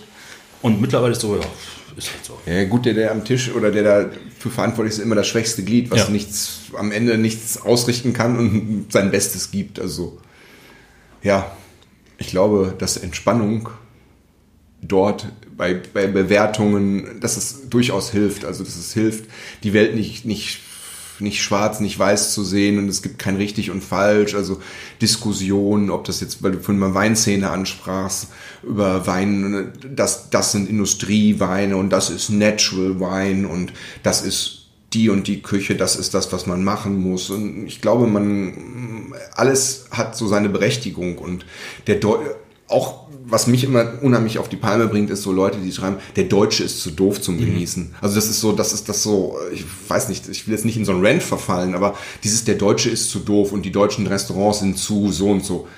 Das ist mir zu, das ist mir zu schwarz und weiß, weil der Deutsche, es gibt sicherlich die Leute, die was zu schätzen wissen. Es gibt andere, wo man noch irgendwie wirklich, wo man Basisarbeit leisten müsste. Das ist auch vielleicht im Ruhrgebiet. Wir können jetzt nicht sagen, ja, das ist alles, das funktioniert nicht, da ist kein Geld, das ist, die Leute wollen das nicht, die haben kein Interesse. Ja, aber vielleicht muss man dann, dann muss man Lösungen finden. Also ich finde das viel schöner, wenn das lösungsorientiert ist, als zu sagen immer, der Deutsche ist zu blöd, die Produktqualitäten hier wissen sie nicht zu schätzen. Also jemand, der jetzt zuhört, weiß vielleicht, wovon ich spreche. Ja. Also das ist, das ist so simpel gestrickt und ich glaube, das ist alles viel, viel vielschichtiger und man kann das nicht einfach so über einen, einen Kamm scheren und ja, das ist auch ähm, generell, wenn man sich an so Diskussionen bei Facebook anliest oder anhört oder wie auch immer, ist, ist man schnell so ein, so ein dogmatisch, ne? Also zu sagen, dann schreibt jetzt jemand so, ja, ist Bio, weil es besser schmeckt. Äh, ja, was ist das für eine Aussage? Nur etwas Bio ist, heißt es das nicht, dass das Produkt gleich gut wird. Wir wollen ja im Endeffekt ein gutes Produkt und Bio haben, also nachhaltig irgendwie angebaut werden. Aber es wird dann auch so, so schnell irgendwie, ja, entweder nur der Wein, was du gerade Wein angesprochen hast, du, ich trinke nur den Natural Wein, weil hier mit Schwefel und so und das ist alles Industrie und das ist ja alles irgendwie das Böseste vom Bösesten so. Kann mir keiner erzählen, dass die abends sich auch manchmal Bock haben, auf irgendeinen Supermarktwein zu trinken, wenn nichts anderes da ist halt. Nein, äh, da ist man auch ganz entspannt, glaube ich, in so einer Küche und macht dann sein, äh, sein Industriebier auf und ja. trinkt, gießt ja. damit den Feierabend. Ich glaube nicht, dass man da jetzt noch irgendwo unbedingt das lokale Craftbier sucht, sondern ja, ich finde es auch schön, wenn Leute dann sagen, nö, muss ich jetzt nicht haben, also schmeckt mir nicht. Also, also man kann aus allem eine Wissenschaft machen, aber ich glaube, man muss es nicht tun. Oder so annehmen einfach. Also ich finde es auch total schön, ähm, samstags im Ürige zu sitzen, einfach nur meinen Ürige zu trinken. aber das ist Craftbier seit 1862. Ja, aber sie, sie haben ja. das nie, also das Schild hängt ja immer da, aber es ja. wird nicht groß propagiert, sondern so ist es halt so. Nein, also, aber aber auch da könnte man ja immer noch wieder sagen, ja, man könnte jetzt noch Bio-Zutaten nehmen oder die Brauhausküche könnte noch besser werden. Ihr seid so ein Flaggschiff und natürlich, die ist schon, das ist schon ordentlich, man kann ja. das alles essen, aber natürlich könnte man das alles noch optimieren. Die Fleischherkunft könnte dann, aber das wäre halt schön. Aber das war dieses Beispiel Johann, Johann Schäfer, wo es dann halt noch eine Stufe so ist. Auf der anderen Seite hat man da dann Gaffelkölsch, ja. was dann halt wieder da der also so ein bisschen dagegen, also gegenspricht. Die eigenen Gebrauten sind lecker, aber das Grundbier ist halt Gaffelkölsch und das ist schon wieder aber auch das ist alles okay. Kann man trinken. Ja, im Endeffekt geht es ja manchmal auch nur um einen Moment. Also ja. mit guten Leuten, mit guten Gesprächen und. Ja. Also, wo wir gerade noch angesprochen haben, im Endeffekt, so, wenn man sich jetzt mit Kulinarik oder wir, Wein und Essen beschäftigt oder Bier generell, all dem, was, was zu Lebensmitteln dazugehört oder Genussmitteln, kommt man ja ganz schnell in diesen Elfenbeinturm, ne? Also du bist ja ganz schnell in so einer Erhöhung drin, die ja mit der realen Welt ja wenig zu tun hat. Da waren wir ja schon zwischen phasenweise ja. dauerhaft, äh, dauerhaft drin. Also andere würden sagen, worüber, worüber redet ihr da? Aber das ist genauso wie Leute dann, die sich mit Musik beschäftigen oder die eben ein anderes Hobby haben, äh, sich auch in ihrem Bereich irgendwie reingraben. Aber Essen ist halt was, was, was, wo jeder mitredet. Deswegen auch Facebook, Instagram oder TripAdvisor und Google-Bewertungen. Also da, da, zum Essen hat jeder was äh, zu sagen. Und äh, ja, je mehr man drüber spricht, eigentlich umso besser. Eine letzte Frage. Haben jetzt aber auch hier äh, 98 Minuten durch. Okay. Das ist gut fürs erste Mal. Musst du kürzen. Nee, ich will nicht kürzen, furchtbaren Stellen nee, aber äh, so mal Faden verloren und am Handy klingeln, das äh, ist dann für die Premierenfolge auf jeden Fall machbar. Ähm, ich habe dir ja gerade schon in der Küche noch gesagt, eine Person, die ich deiner Meinung nach auch hin müsste, ein Gespräch führen. Sprich mal mit dem Hans-Georg Peska von den Genusshandwerkern. Das ist wieder ein ganz anderer Blick auf die Dinge. Jemand, der sich von der, aus, aus Lieferantensicht, der sich mit seinen Produzenten beschäftigt, den Leuten die Sachen, den Leuten die Sachen äh, liefert und versucht, das von der anderen Seite zu betrachten. Also nicht von dieser, wo wir es jetzt runtergebrochen haben, von Restaurants, sondern einfach von, vom Produkt, also von den Produzenten. Ich kenne ihn, wir sind auch bei Facebook, glaube ich, befreundet. Ich meine, Sind wir das nicht alle? Ja, sind wir nicht alle bei Facebook befreundet. Ähm, vielen Dank, es hat sehr viel Spaß gemacht. Ja, danke dir Ste auch. Stefan äh, zieht sich gerade den Schweiß von Genau, der ich, Stirn. ich, ich, ich falle jetzt wieder in einen Wort, äh, einen Zustand der Entspannung. Nein, hat sehr viel Spaß gemacht. Danke. Danke.